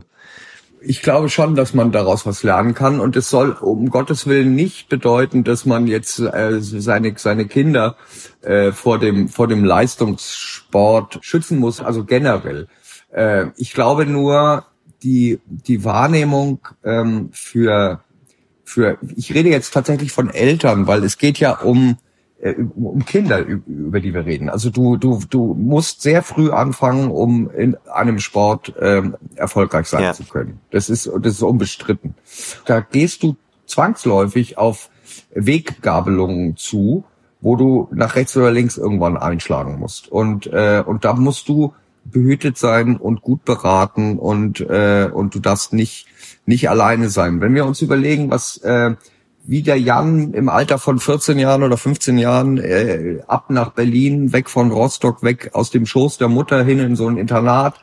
Und dann ist er nur noch Spielball gewesen, sozusagen auch fremder Interessen, was das mit einem macht. Und natürlich hat er, vielleicht kannst der Stefan gleich nochmal was über diese Vaterbeziehungen sagen, hat er ähm, auf die auf die Leute gehört, die ihm, die, denen er vertraut hat, hm. äh, schlicht und ergreifend. Und äh, und ich glaube, da kann man eine ganze Menge lernen für sozusagen für ambitionierte Kinder hm. oder Eltern von ambitionierten Kindern, wie sie ausweichen können solchen Fallstricken, die auftauchen können. Ja, Vaterbeziehung, äh, interessant, den Punkt habt ihr auch aufgebracht. Ähm, äh, der letzte Kontakt war ein Zettel am Rande des, wie hieß es, City Night in Berlin, glaube ich. Ja. Ähm, die äh, Anekdote, traurige ja, traurige Geschichte. Also das letzte Mal, dass Jan Ulrich seinen Vater sah, das war dort, da hat er äh, ihm der Vater ihm einen Zettel zugesteckt, der war aber nicht mehr lesbar, glaube ich, weil es geregnet hat oder der Zettel in der Trikottasche mhm. zerstört oder beschädigt wurde, deswegen konnte er ihn nicht mehr anrufen, also es gab dann keinen Kontakt mehr. Ähm, äh, Stefan, darüber hinaus ist Jan Ulrich einer, dem der Vater gefehlt hat und der den so kann man es zumindest jetzt äh, küchenpsychologisch vielleicht sagen, der ja an anderen Stellen Vaterfiguren gefunden hat. Ja, ja, klar. Wie Jan selber sagt, ist der Vater ja im Alter, äh, wo der Jan sechs war, er hat ja die Familie verlassen und hat ja auch immer mal wieder so Geschichten erzählt, dass der Vater den älteren Bruder äh, mehr gesehen hat als ihn, was Jan damals als kleines Kind von vier, fünf Jahren überhaupt gar nicht begreifen konnte, dass das jetzt äh, schlimm ist für ihn in seiner frühkindlichen Prägung. Und wenn ein Vater weg ist und die Mutter dann alleinerziehend von drei Jungs ist und äh, den ganzen Tag arbeiten muss, ist die ja im Grunde auch nicht da. Das heißt, ähm, so ein kleines Würmchen, der braucht dann irgendwo Halt und hat den gefunden im Sport. bei Peter Sager da zunächst bei sich in Rostock, so, so ein Trainer von, von Dynamo äh, Rostock Ost. Das ist ein toller Mann, das muss man an der Stelle ja, aber sagen. Ein, ein der, äh, wirklicher der Vater. war noch alles in ja, Ordnung. Ein wirklicher mhm. Vater, ein wirklich, wirklich väterlicher Freund, der sich äh, um die kleinen Kinder gekümmert hat. Natürlich hatte er auch einen Auftrag, er sagte auch in der Doku, er musste immer mal regelmäßig jemand an die Sportschule delegieren. Aber ähm, unabhängig davon hat er sich sehr um diesen äh, jungen Mann gekümmert und auch die Mutter unterstützt in der Übrigens ja auch äh, äh André Greipels äh, Ziehvater gewesen. Ja, auch André Greipel, ja genau, aber auch von Stefan Ulrich, von dem älteren ja. Bruder von Jan, ja. den hatte er auch quasi unter seinen Fittichen, dann allerdings in der Leichtathletik. Und mhm. ähm, das war halt so der erste Begleiter, äh, dem Jan total vertraut hat. Und dann wurde er delegiert äh, an die Sportschule, dann auch schon relativ früh und hat da ähm, mit einem weiteren Peter, Peter Becker, ähm, Kontakt genommen oder aufgenommen, weil das sein Trainer war und seine Ansprechperson oder seine, seine Vertrauensperson, würde man sagen. Ne? Ja. Ähm, und mit dem ist er dann rübergegangen nach, äh, nach der Wende nach Hamburg, zur EG Hamburg, eingeladen von Wolfgang Strohband, der dann mehr und mehr in die Rolle reingewachsen ist, die Peter Becker eingenommen hat. Peter Becker blieb als Trainer im Hintergrund, aber die Rolle als väterlicher Freund, Berater und als jemand, der ihm zeigt, wie das Leben funktioniert, eben auch finanziell, wie man das in Ordnung bringt und in Ordnung hält, das war dieser Kaufmann Wolfgang Strohband. Und ähm, kurz darauf ist Jan Ulrich ja gewechselt zum Team Telekom und äh, da in die Obhut von, von Rudi Pevenage gekommen. Ja. Der wiederum ein deutlich älterer Mann war, dem Jan jetzt, sagen wir mal, in sportlicher Hinsicht ganz extrem vertraut hat, weil äh, Rudi Pevenasch natürlich ein mit allen Wassern gewaschener Ex-Profi ist, der weiß, wie, wie man in dieser aktuellen Welt des Radsports klarkommen muss, um Erfolg zu ja. haben. Und äh, diese vier Männer haben ihn halt äh, Zeit seines Lebens begleitet, äh, zumindest bis zum Ende seiner Karriere. Und mhm. äh, ab da hat er wahrscheinlich dann gemerkt, als es dann plötzlich Nein, auch war, über, darüber hinaus. Auch darüber hinaus. Ja. Auch darüber hinaus. Ja gut, äh, zumindest ähm, mit Rudi Pevenasch ist er ja noch weiterhin sehr, sehr gut bekannt, ja. Ja, auch mit Peter Sager ist er, ist er, er hat er immer noch ein enges Verhältnis, aber natürlich äh, äh ist er in seinem in seiner Isolation, in seiner selbstgewählten Isolationshaft, ja, ja die er gipfelte dann in, in Mallorca, ist er natürlich, ähm, äh, der Jan ist auch in ein Alter gekommen, wo er auch sich nicht mehr bevormunden lassen wollte. Mhm. Und er hat, glaube ich, in seiner Jugend oder in seiner Pubertät vielleicht diese Grabenkämpfe, die man da so ausficht in, beim, äh, beim Erwachsenwerden, dass er die nicht gehabt hat. Die hat er nachgeholt. Mhm. Ja. Ähm, es gab auch einen Zeitzeugen, der gesagt hat, der Jan hat irgendwann entschieden, dass er das Leben eines Rockstars führen möchte. Also was du eigentlich vielleicht so mit 16, 17 machst, hm. hat der Jan erst mit äh, 36, 37 gemacht. Hm. Das ist äh, äh, letztendlich auch ein ganz interessanter äh, Punkt. Und er hat die Dinge einfach nachholen müssen. Ich finde auch einen anderen ähm, Punkt noch ganz interessant in dem Zusammenhang. Ähm, wir haben ja auch hier viel mit Verdrängung zu tun. Da, da erzählt der Jan ja auch drüber, dass er nach 2006 sehr viel verdrängt hat, eben vor allen Dingen sich zu öffnen. Und in der Psychologie gibt es eben dieses Phänomen der Vermeidung, dass man, dass man Konfrontationen aus dem Weg geht, was einem vielleicht für eine Minute gut tut, aber in der nächsten Minute schon nicht mehr. Äh, einfach die, die Angst, sich ähm, zu öffnen und zu stellen. Das haben wir ja immer in dem Verhalten von Jan nach 2006 bis zu dieser Öffnung jetzt. Äh, auch die, die Flucht in die Drogen und den Alkohol ist ja so eine Vermeidung, äh, sich mit sich ja. selbst auseinanderzusetzen. Und ähm, umso besser, dass er jetzt sozusagen das erkannt hat, dass ihm das nicht mehr weiterhelfen kann, sondern dass er sich öffnen muss, um für sich selbst äh, dann eben einen Schlussstrich ziehen zu können. Ja, ich möchte dazu ich möchte dazu noch eins ergänzen, ähm, auch ganze, ich hoffe in, in Jans Sinne. Man darf nicht vergessen, dass das äh, ein Prozess war. Dass der Jan das erste Mal wirklich in, äh, in Therapie gegangen ist, glaube ich, 2009 oder 2010. Und dass er also einen weiten Weg gegangen ist, ja, um, äh, um gegen seine Dämonen äh, zu kämpfen. Hm äh, es sieht heute so aus, als wäre da plötzlich ein äh, Groschen gefallen bei ihm. Ja, also so wirkt es jetzt in der ganzen Berichterstattung, als, als wäre ihm plötzlich eingefallen, äh, jetzt ist das, das Leben doch nüchtern und äh, in, in seiner Mitte, wie er es selbst formuliert als wäre das so plötzlich über Nacht gekommen. Das stimmt ja nicht. Ja. Also so, ähm, es ist ein weiter Weg gewesen ja. für ihn. Das ist, und ich finde es ja. ganz, ganz irre toll, dass er das so geschafft hat und wie die Geschichte so spielt. Er sagt es ja selber auch im Film. Das ist kein Weg, der linear ist, der äh, den du linear gehen kannst. Es gibt immer wieder Rückschläge und äh, und und Enttäuschungen und und und ja. Es geht auch viel kaputt dabei, wie wir ja auch gesehen haben. Das kann man sehr gut hören, wenn man diese aktuellen Interviews sieht, hört, ähm, die er ja noch gegeben hat und liest. Ja. Ähm, da ist ja eine Tiefe drin, eine Auseinandersetzung, die würde niemand äh, ja auch nur artikulieren können, der sich nicht wirklich intensiv damit beschäftigt und den Problemen eben nicht mehr nur noch aus dem Weg gegangen ist. Ja, definitiv. Äh, das könnte man nicht. Ähm, jetzt äh, Weg, hast du jetzt mehrmals gesagt, Sebastian, lass uns noch mal kurz zu dem oder kurz auf den langen Weg, den Jakobsweg gehen. Ja. Was mir am Anfang direkt aufgefallen ist, ist die Bilder der der äh, wichtigen Pässe der wichtigen Berge, die ja teilweise triumphalen und teilweise auch äh, dramatische äh, Wirkung hatten bei Jan Ulrich. Also jetzt Galibier zum Beispiel schlimm ähm, oder das, was danach passierte. Äh, äh, Arcalis Andorra, äh, der große Triumph. Äh, diese Bilder da einzusetzen, aber auch ihn da an diesen Orten zu interviewen. Das hat das auch noch was ähm, hat das ihn noch zusätzlich geöffnet, dass quasi da er da oben im Chalet äh, sitzt am Galibier, wenn ich das richtig gesehen habe, oder an der an der auf der Bank ähm, äh, auf dem Weg nach Alpe d'Huez. Äh, das sind ja so Orte, die vermutlich auch noch Einfluss nehmen auf das, was er sagen kann, was er vielleicht erinnert.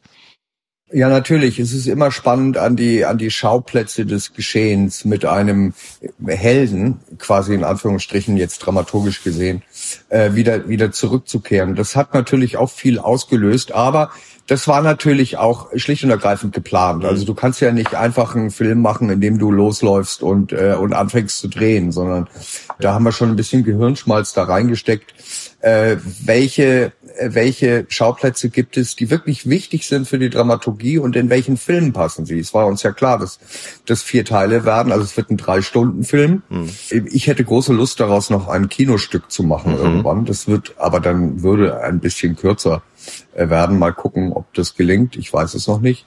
Wir haben natürlich einfach äh, diese Schauplätze äh, bewusst gewählt. Hm. Ja, und da gibt es natürlich auch Schauplätze, die gar nichts eigentlich mit seiner Karriere zu tun haben, wie zum Beispiel die, diesen Event, den wir, äh, also äh, die wir mit, mit Lance Armstrong gefilmt haben ja. auf Mallorca. Ja. Das ist, äh, das, das fällt da zum Beispiel raus, ist aber trotzdem Teil seines Jakobsweges, weil ähm, weil Mallorca halt so eine große Rolle spielt. Ja. ja. Mhm. Mhm. Ähm, diesen Jakobsweg, den habt ihr gemeinsam geplant, oder wie war das? Ja, das war ursprünglich tatsächlich seine Idee. Hm. Die war nur anders geplant. Er wollte tatsächlich äh, äh, eine Retour machen und ich glaube, er wollte ursprünglich mal auch ein, eine, ein, ein, da stand eine Charity-Idee dahinter. Ich fand die Idee reizvoll, weil ich ähm, sofort den äh, den Road-Movie sah. Mhm. Für mich war aber Bedingung, dass wir ganz alleine miteinander sind. Mhm. Ähm, also dass keine Ablenkung von außen sozusagen an ihn herangetragen werden. Nach allem, was ihr besprochen habt, man hat ja in so einem Film immer nur, ja, wirklich sehr, sehr, sehr, sehr wenig Zitate oder wörtliche Rede. Da gibt's ja noch eine ganze Menge mehr. Erstens hatte er einen Einfluss auf das, was am Ende an, an Worten, an Einstellungen zu sehen war. Und zweitens äh, wird da noch mehr zu erwarten sein. Also ähm, ich glaube, der Jan äh, ist jetzt mit seinen 50 Jahren so reich äh, an Geschichten, dass da noch viel, viel in ihm drinsteckt. Und ich selber äh, weiß es auch, weil ich hier selber viel weggeschnitten habe. Mhm. Also unglaublich viel. Im Gegenteil, also es ist ja nur ein Bruchteil äh, dessen, was er mir erzählt hat. Es konnte in diesen Film rein, um halt die Geschichte im Großen und Ganzen zu erzählen. Da gibt es natürlich un unendlich viele Anekdoten und Geschichten und ja, auch Sachen, äh, auf die ich hätte mehr fokussieren können. Ich hätte auch gerne einen fünften Teil gemacht. Mhm Der war nun aber leider nicht mehr drin. Aber egal, ich bin mit dem Ergebnis sehr zufrieden. Klar war aber, dass am Ende die Firma Konstantin den Hut auf hat. Ja. Also ähm, das gibt keine, keine redaktionelle Einflussnahme hm. äh, auf die Inhalte von seiner Seite. Das ist einfach äh, ein journalistisches Gebot, hm. auf das er sich einlassen musste, was er natürlich auch getan hat. Aber das ging eben nur weil er mir vertraut hat. Okay, aber er hat wahrscheinlich auch mal gesagt, das musst du vielleicht nicht unbedingt bringen oder so. Solche natürlich auf dieser Ebene. Ja. Na, natürlich gab es solche Momente. Ich hatte ihm ja auch versprochen, wirklich niemanden äh, namentlich äh, zu benennen. Es ging nicht darum, oder mir ging es auch nicht darum, jemanden zu denunzieren. Mhm. Also mhm. egal wen. Ähm, das wird mir jetzt teilweise vorgeworfen. Äh, äh, mir fällt da die ARD ein. Ich glaube, bei der Tagesschau stand, äh, es wäre ja also alles nichts Neues. Er, er hätte keine Strukturen benannt, er hätte keine Namen benannt. Also er hat niemanden quasi als Whistleblower jetzt äh, an den Haken gehängt. Ja, da kann ich nur Und, sagen, Thema äh, verfehlt oder diese, Thema nicht verstanden. Ich sage, das ist wirklich Thema verfehlt, Thema nicht verstanden und darum ging es mir überhaupt nicht und ich finde es auch eine Unart, ja. ja äh, sowas zu verlangen. Zumal wir äh, ja sowieso schon alles wissen, was bei Telekom gelaufen ist. Also ich meine, was soll der denn jetzt noch erzählen? Ähm, dass die alle gedopt haben, wissen wir. Ne? Ich meine. ja. Richtig. Es ging ja jetzt das um ihn ich. und um sein Doping und dass er den Mut hatte, das jetzt endlich mal auszusprechen und da 16 Jahre still mitgehalten hat und das jetzt endlich rausgehauen hat. Das war halt Vor allen Dingen, halt dass er die, die Wahrheit ne? sagt, dass er auch sagt, ja. wie es losgegangen genau. ist, wann es losgegangen ist, unter welchen Umständen es losgegangen ist und was bei ihm im Kopf passiert ist. Welche Fragen hat er sich selber gestellt? Ja, wie war das mit dem Vertrauen und so? Das sind doch die entscheidenden Dinge. Ja, denke ich auch. Ähm, und nicht äh, nicht äh, zu nennen, wer, wer, wer ein Bösewicht ist und wer nicht. Also das sind sie ja irgendwo alle. Eine Sache hat mich sehr äh, überrascht oder doch nicht eigentlich nicht überrascht, aber ich habe mich dann gewundert, dass äh, du den vor der Kamera hattest, äh, Efemiano Fuentes, der ja auch auf eine sehr, ich sag's jetzt mal selbstherrliche Weise weiterhin kommuniziert. Äh, wie war die, wie war da der Kontakt? Der kam über Rudi Pevenasch zustande. Der Fuentes war natürlich eine Schmücke, wie man im, im Journalismus sagt. Äh, also er war, er war was Besonderes, logischerweise. Letztendlich hätte ich gut auf ihn verzichten können, weil er nichts nennenswert Interessantes beiträgt. Mhm. Deswegen er ist ja auch nur dreimal drin. Ja. Es war schon wichtig, ihn mal zu sehen, ihn auch sprechen zu hören, weil er ein sehr, sehr einnehmendes Wesen hat. Ja. Ja. Und äh, ein ganz sympathischer Mann. Ich habe mich super mit dem verstanden. Äh, ich selber habe äh, auch so äh, eine körperliche Einschränkung und äh, also eine Malesse. Äh, und äh, und er hat fing gleich an mir Ratschläge zu geben. Und da habe ich gesagt, naja okay, wenn wenn alle Stricke reißen, ich die Treppe nicht mehr hochkomme, dann komme ich zu dir. Und dann gibst du mir ein bisschen Epo und hat er gesagt, damit kriegst, kommst du jede Treppe hoch. Ja, also so, das ist. Also äh, der es war wirklich ja auch, ganz witzig finde, und den Satz der Doku geprägt. Also für mich mein Lieblingssatz, ähm, als es darum ging, dass er, dass er halt äh, aus dem aus dem Esel kein Rennpferd machen konnte. Da hat er halt gesagt, Umburo es Umburo. Ein Esel bleibt ein Esel. Ja. Und ähm, mhm. so ist es wahrscheinlich. Das war eine ganz schöne Parabel, weil einfach der Jan war ja ein Rennpferd. Das ist einfach so, ja. Auch alle, alle, die da mitfahren, sind Rennpferde. Äh, und ich finde ja diese Analogie zum Rennpferd auch äh, im Hinblick auf Doping eigentlich ziemlich spannend, ja. weil es ja ursprünglich aus dem Pferdesport kam. Nein, Rennpferde sind die alle, ja. Und du kannst halt, ähm, du kannst halt aus jemandem völlig untalentierten auch keinen großen Sportler machen. Aber es geht, wie gesagt, äh, glaube ich, bei dieser Geschichte tatsächlich um dieses um diese 0,5 Prozent, die du brauchst, um am Ende den längeren Atem zu haben, wie das der Bruder von Jan Ulrich schön ausdrückt.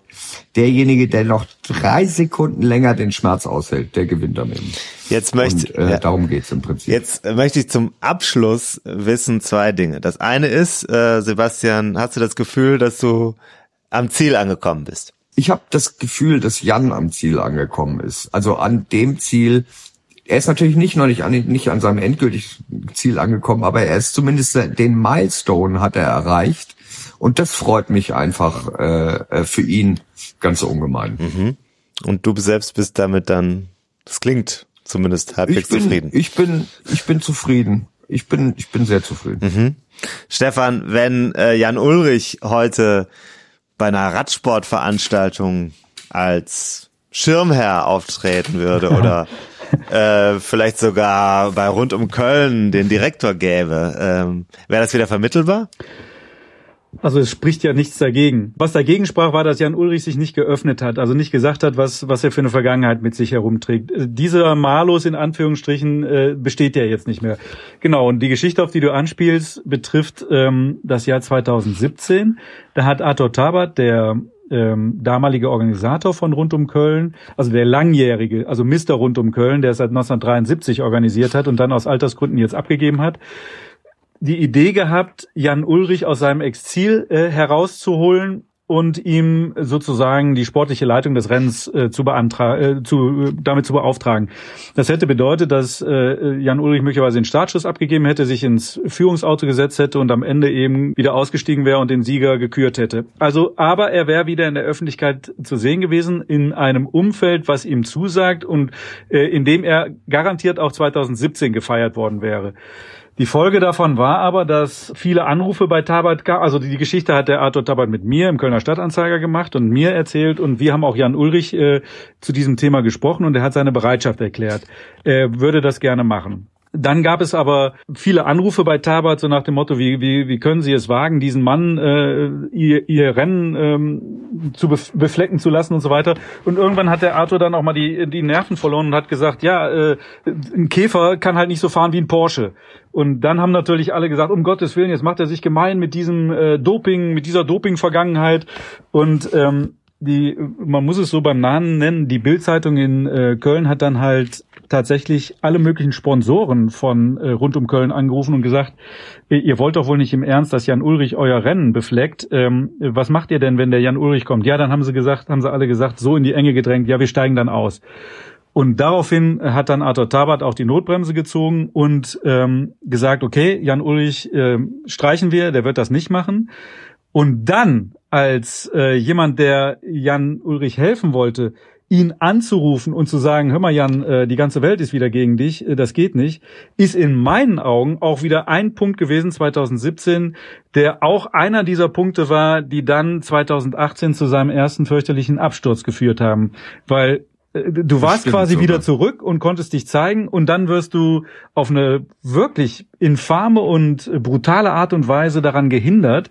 Das hat sicherlich auch was ausgelöst in dem Mann, also garantiert, also was Negatives. Das ist eine Geschichte, die hätte ich gerne erzählt, da war keine Zeit mehr dafür da. Ganz ehrlich, es musste in, äh, wir mussten, wir mussten am Ende dieses Filmes auch zum Ende kommen. Ja. Und äh, da musste ich halt Dinge leider weglassen. Das ist so eine Geschichte, die eigentlich reingehört. Wenn du ihm, ja. wenn du ihm jetzt raten müsstest, also meinetwegen, es gibt ein Rennen und er könnte der die Figur sein, die die prominente Figur dieses Rennens sein in, in Deutschland.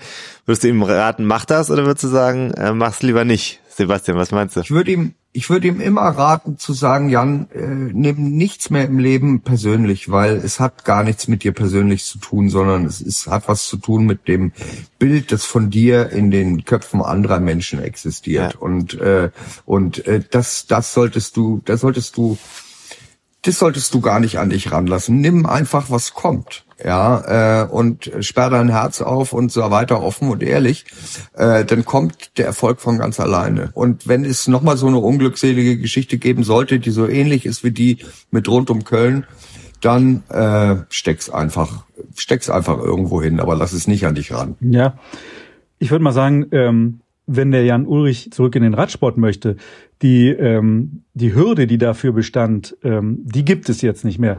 Aber man muss natürlich auch sagen, ich hatte mich mit Ralf Denk auch mal darüber unterhalten, dem ähm, Besitzer des Teams Bora Hans Grohe, der sagt, natürlich, also ich habe überhaupt nichts dagegen, dass Jan Ulrich eine zweite Chance kriegt. Würde ich ihm auch geben, nur er muss ja was können. Er muss was ganz Besonderes und ganz herausragend können. Äh, sportlicher Leiter, sehe ich jetzt nicht und so weiter. Ne? Aber so als Experte äh, Rennen zu analysieren, das kann Jan Ulrich weiterhin. Und äh, das muss. Ey, der hat eine unglaubliche Expertise ja. und er hat ein Elefantengedächtnis. Der weiß unglaublich viele Dinge. Ja, äh, er muss ja nicht in den Rad. Äh, die hat er noch wollte ich damit präsent. sagen. Ne? Er kann ja dann eben auch ähm, irgendwo seine Expertise abgeben. Und genau, das ist auch meine Meinung. Ähm, nachdem ich mich auch so ein bisschen mit ihm noch darüber unterhalten habe, er, er hat da ein großes Wissen. Klar, er war jetzt nicht immer dabei und er war lange nirgendwo mehr zu, vor Ort, aber er guckt sich ja natürlich alles an und bekommt alles mit. Mhm. Jetzt wollen wir ja nicht ihm äh, Karrieretipps geben. Also ich würde mich zumindest da, davor, äh, davor zurückschrecken wollen. Ähm, aber das finde ich eine sehr interessante Perspektive von euch beiden. Vielen herzlichen Dank. Also ich, wir sind jetzt sehr lang für ein Interview in unserem Format. Das äh, hat aber auf jeden Fall getragen. Ich bin sehr froh, dass ich euch beide dabei hatte heute, Stefan und Sebastian. Ja. Ähm, auf jeden Fall äh, Empfehlung. Wir haben schon empfohlen. Wir empfehlen nochmal bitte reinschauen. Und der fünfte Teil würde mich natürlich besonders interessieren. Ähm, also wenn der dann irgendwann mal als Sneak Preview kommt, ich bin, ich bin äh, auf Empfang. Vielen Dank euch beiden. Sehr, sehr gerne. Alles klar. Bitteschön. Ja, hervorragend. Vielen Dank.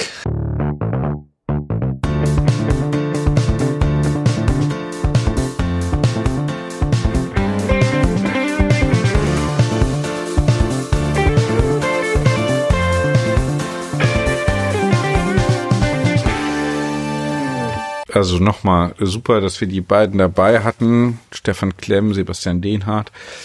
Was ja, ist bei dir so hängen geblieben? Vieles. Ich finde das äh, sehr bemerkenswert. Wir haben uns auch, ich weiß nicht, ob du dich erinnern kannst, hast du dich mit unterhalten am äh, vergangenen Freitag beim Gänseessen. Wir waren ja Gänseessen. Und da ging es auch um die Frage, Jan Ulrich, sagen wir mal so, ist der, ist der sehr hell oder nicht? Und äh, da, nach dem, was wir hier gehört haben, das, ich habe da noch ein bisschen mehr auch mit Sebastian Dehnert gesprochen, ist Jan Ulrich schon ganz schön reflektiert und hat da aber lange für gebraucht, um den Punkt zu erreichen. Das finde ich sehr interessant. Also dieses Verschlossene, das wirkt vielleicht auch auf manchen, sagen wir mal, ein bisschen dumpfer, als ähm, das vielleicht eigentlich ist. Das kann ich jetzt nicht beurteilen, aber mh, mm, der, der Eindruck, den der Sebastian Dehnert hier vermittelt hat, ist der eines sehr ja, inzwischen reflektierten und äh, sich dann doch auch öffnenden und dann vielleicht auch geistig ja, sich öffnenden Menschen gewesen. Interessant. Auf der anderen Seite ganz klar, äh, hier ist ein Sympathieträger, mh, hm, jetzt äh, vielleicht ein bisschen mehr entstanden noch durch den Film. Ich fand es interessant, es ging ja auch, ähm, und das war ja auch Anlass des, des Gesprächs, äh, oder für das Gespräch ähm, so ein bisschen mal hinter die Kulissen zu gucken, wie entsteht eigentlich so ein Film, was war die Absicht, was war so die der, der Zugang auch, ne? Und da fand ich ganz gut, relativ am Anfang haben wir das gehört, diese Methode, wie öffnet man so jemanden, ne? Also fünf Tage erstmal nur sprechen und dann, was mir so hängen geblieben ist, was sind so die Stellen, wo ähm, bei der Erzählung der eigenen Lebensgeschichte äh, Jan Ulrich ja. dann in so eine Schleife äh, gerät. Ne? Also was sind die Themen, wo er immer wieder so dran hängen bleibt. Ne? Und dass das eben so die Punkte sind, die halt interessant sind, ne? wo, er, wo er dann eben weiter gucken wollte. Ne? Das fand ich so einen ganz guten, ja. also überzeugenden und stimmigen Ansatz, ne? weil diese Wiederholung Ne, psychoanalytisch würde man das vielleicht Wiederholungszwang nennen. Ne? Das heißt, da ist irgendwas noch nicht richtig äh, äh, bearbeitet, nicht so richtig geklärt und eingeordnet.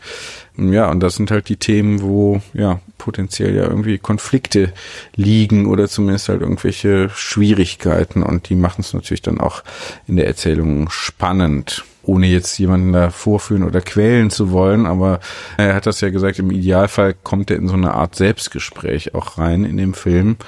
Kann man ja vielleicht daraufhin auch nochmal gucken, jetzt noch ein zweites Mal, ne? Und gucken, ist das denn eigentlich gelungen? Ist er in so eine Art Selbstgespräch, wenn man das mal so aus der Perspektive auch ähm, sich anguckt nochmal, ne? ähm, ist ja vielleicht dann auch für den Zuschauer, für die Zuschauerin nochmal eine neue Lesart des Films. Insofern super, dass wir die beiden hatten. Ja, auch vielen Dank. Das war ja, viel Zeit und äh, vor allem, äh, ich glaube, Sebastian Dehnert hat einen großen Vorteil auch dadurch gehabt, weil es musste dann einmal ein Update gefahren werden im Zuge der Vorbereitung auf unser Gespräch. Da hat der Computer, glaube ich, ein Komplett-Update gemacht. Es dürften alle Sicherheitslücken geschlossen sein. Ja, hoffentlich ist das so.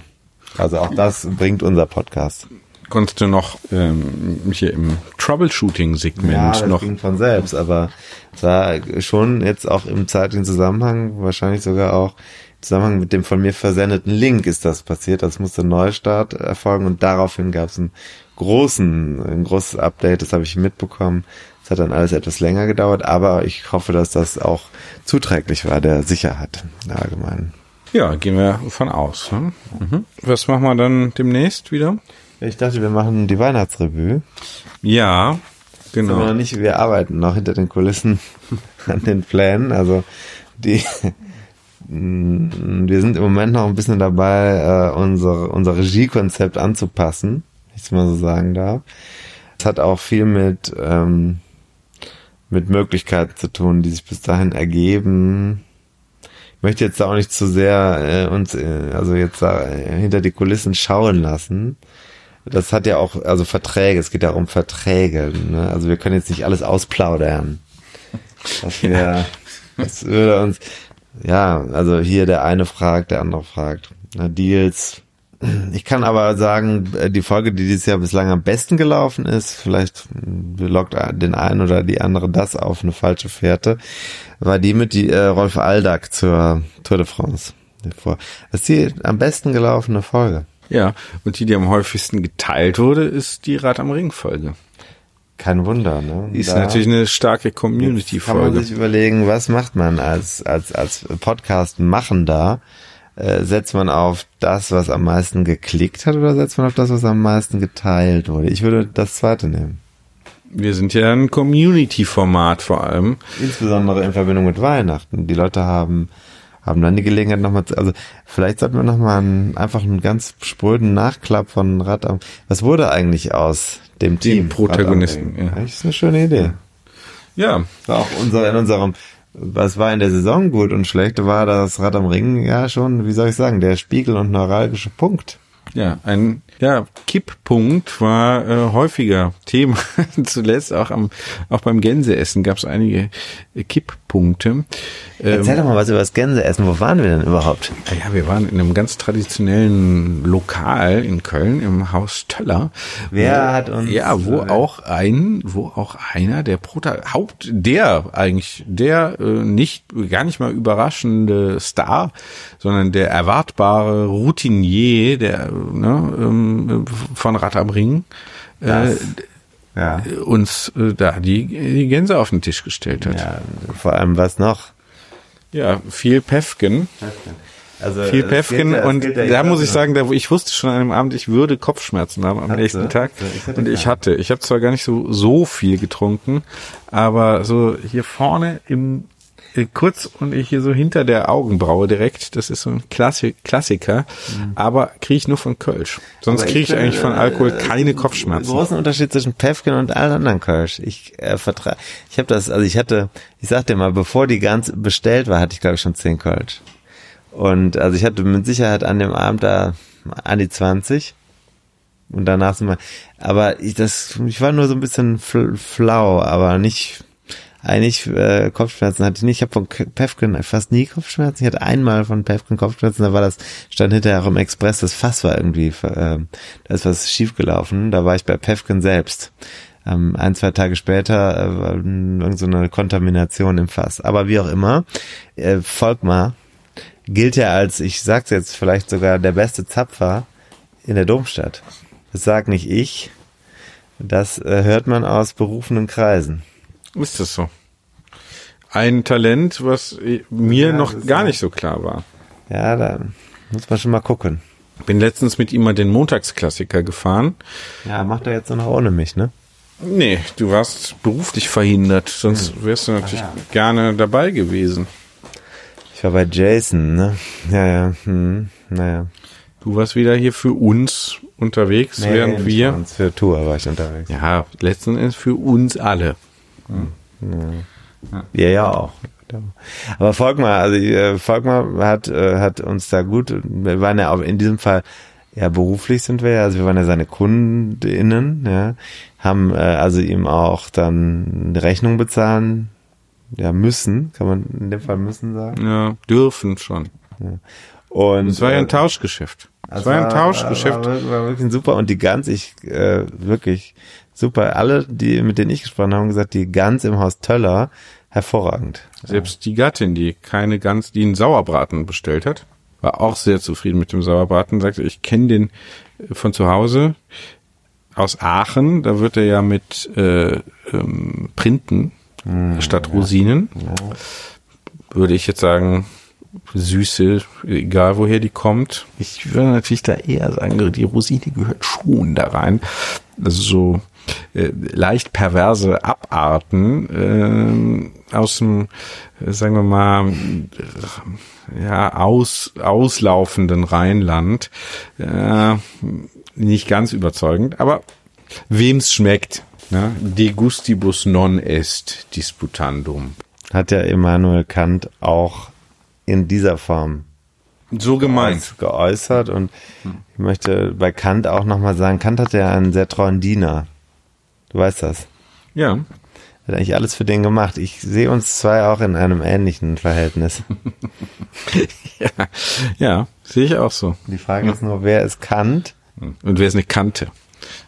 Hm. Hast du gerade geschnitten? ja, habe ich gerade. Im Kopf schon und mache ich dann später auch noch. Ja, so, ich äh, muss jetzt rausschmeißen. Schön war's. Das ist übrigens hier meine neue Wohnung, hat ich dir schon gezeigt. Also, da vorne steht die Rolle.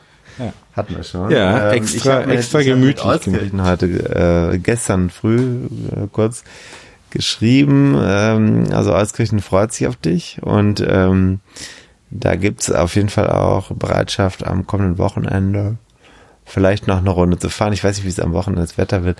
Euskirchen, das wäre ja was. Also ich habe ja mit einem unserer Euskirchener Hörenden vorab angesprochen, ob wir nicht am kommenden Sonntag morgen eine 80er-Runde fahren oder sowas. Ja. Was wäre da mit dir? Kannst du natürlich nicht. Sonntag. Weiß ich nicht. Soll ich direkt mal gucken? Guck direkt. Soll ich direkt mal gucken? Äh, also Sonntag trocken. 5 bis 9 Grad. Kann man machen. Termin jetzt erstmal. Das ist der Jetzt Sonntag? Jetzt kommen da Sonntag. 17. Mhm. Ja, könnte gehen. Mhm. Vormittags, ne? Ja, morgens, ne? Ja, ja, ja. Ja, ja. ja. Mhm. Könnte man. Du weißt, wen ich meine. Mhm. Schöne Grüße. Ja. Ja, gerne. Wenns Wetter halbwegs stabil ist, finde ich gut. Das gab es heute bei mir zu essen. Sonntag sieht ganz gut aus. Samstag sieht noch ein bisschen besser aus, aber nur bewölkt. Ja, schön. Lasagne gab's. Schön. Kohlenhydrate. Ja, war, war, der, war bei der, ich war äh, bei Kodi und habe da eine Auflaufform gekauft. Gegenüber jetzt nochmal zum, wenn man sparen will, muss man diese äh, verschiedenen Märkte wirklich abklappern. Ich habe also bei Kodi für fünf Euro statt bei Rewe für 8 Euro eine Auflaufform. Das muss man sich mal vorstellen. Das sind 3 Euro Differenz. Mit diesen 3 Euro, was kann ich damit alles machen? Zum Beispiel ein Päffchen und Trinkgeld. Also ich habe eben noch vorgelesen, den Schulweg, warum der Schulweg bei den Kindern von aus Bullerbü immer so lange oh. dauert. Da wird dann geschildert, wie Lasse, ist ja so der Anführer, der, der älteste wahrscheinlich auch, aber so richtig hierarchisch ist das ja dann nicht, ne? Ähm, wie eine Krone, wie er sich vorstellt, wenn er eine Krone findet, dass er davon Bonbons kaufen würde und dann findet er tatsächlich eine Krone und dann werden Bonbons gekauft. Es ist alles ein bisschen langatmig, finde ich, und auch ein bisschen outdated. Es kommen wenig digitale Medien vor, finde ich.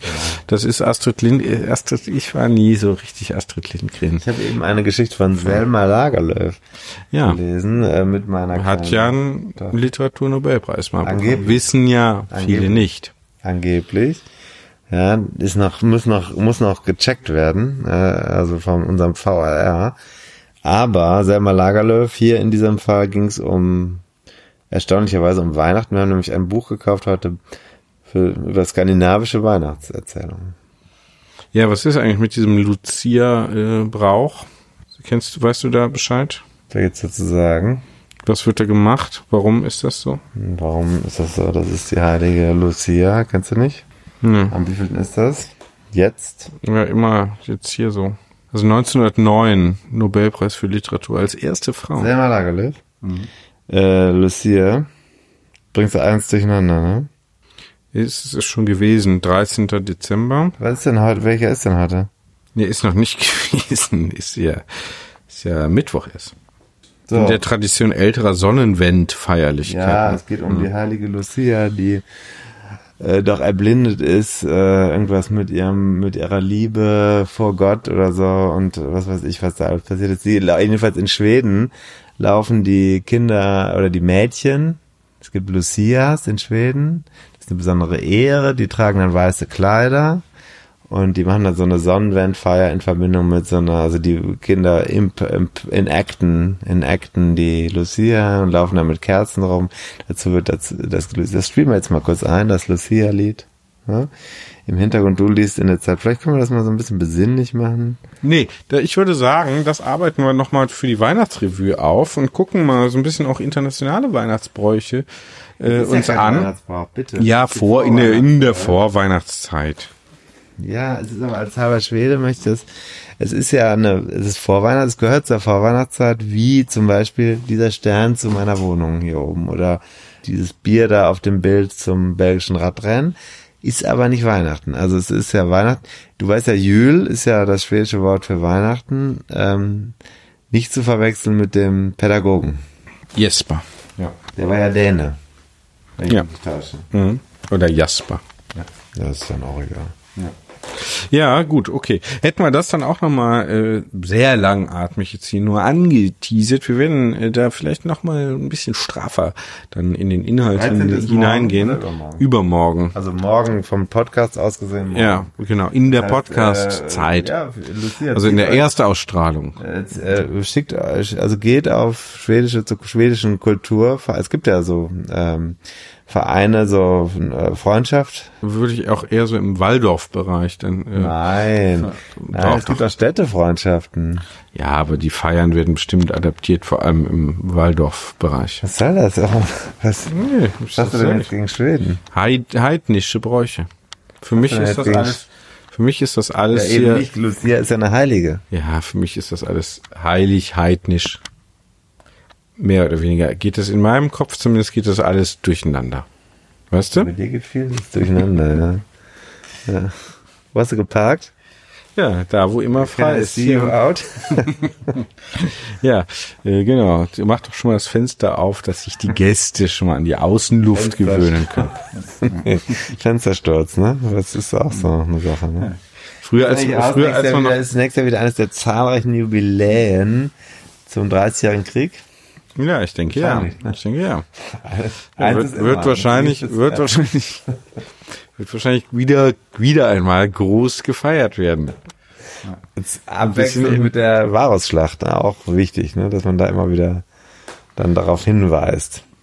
Ich finde ja, ich finde ja, ne, also die drei, müssen wir auch nochmal gucken, die, vielleicht ist das nochmal ein Thema, auch die, äh, die Top 5 kriegerischen Auseinandersetzungen, die länger als, ich sag mal, sechs Jahre gedauert haben. Womit wir dann die, so im 20. Jahrhundert schon mal die großen, die zwei großen, das sind ja No-Brainer, äh, dass wir die schon mal so ein bisschen raus hätten aus der Auflistung.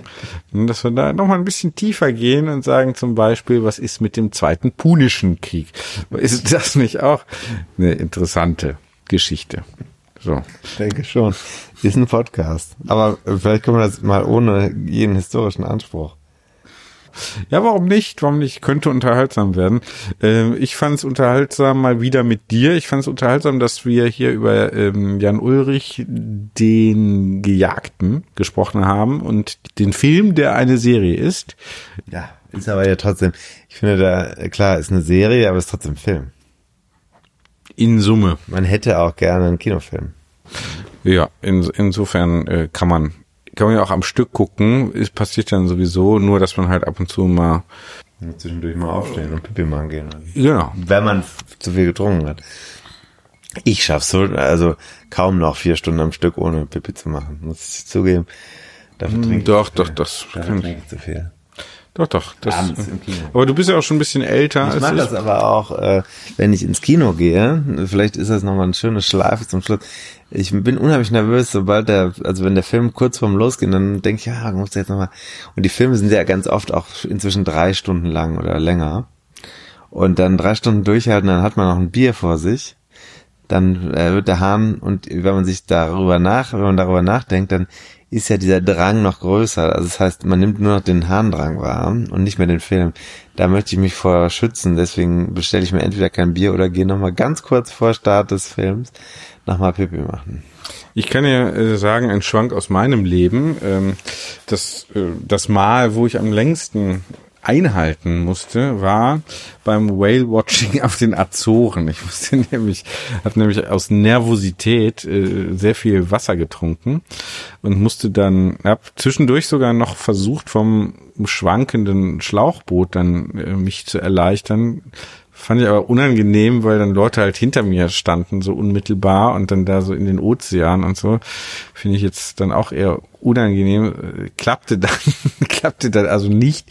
Und äh, irgendwann kamen dann diese Delfine, die waren aber ziemlich weit draußen noch und so. Wale also, oder Delfine? Wale erstmal und dann Delfine, noch eine Delfinschule, mhm. äh, sagt man ja, glaube ich. Ne? Und äh, da ähm, war die Freude dann groß, als wir wieder an Land waren. Ich konnte es aber trotzdem äh, genießen äh, im Zuge, im Rahmen meiner Möglichkeiten, ne? die dann äh, relativ begrenzt waren. Aber das war äh, also mehrere Stunden. Man kann immer noch länger einhalten, als man denkt. Bei einer Voraussetzung natürlich gesunden Prostata, ist klar. Äh, so, und ich würde sagen, damit schließen wir dann mal. Äh, ne? Der Pisa-Schock in der Delfin. Pisa, nee, das war schlecht. Nee, ist egal. Ja, das lassen wir jetzt mal. Okay, tschüss Tim, ne? Ciao.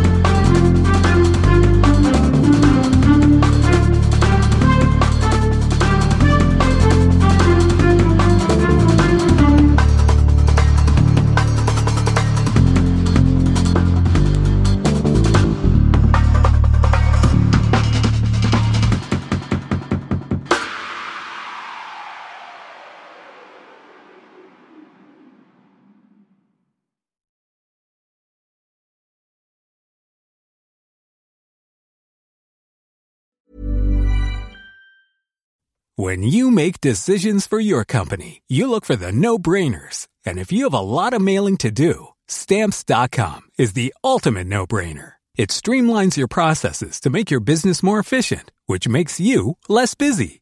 Mail checks, invoices, legal documents, and everything you need to keep your business running with stamps.com.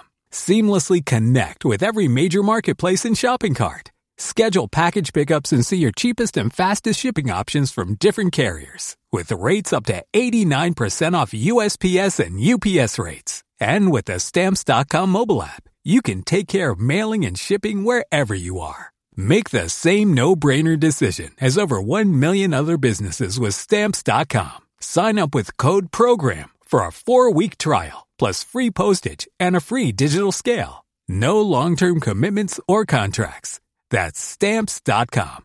Code program.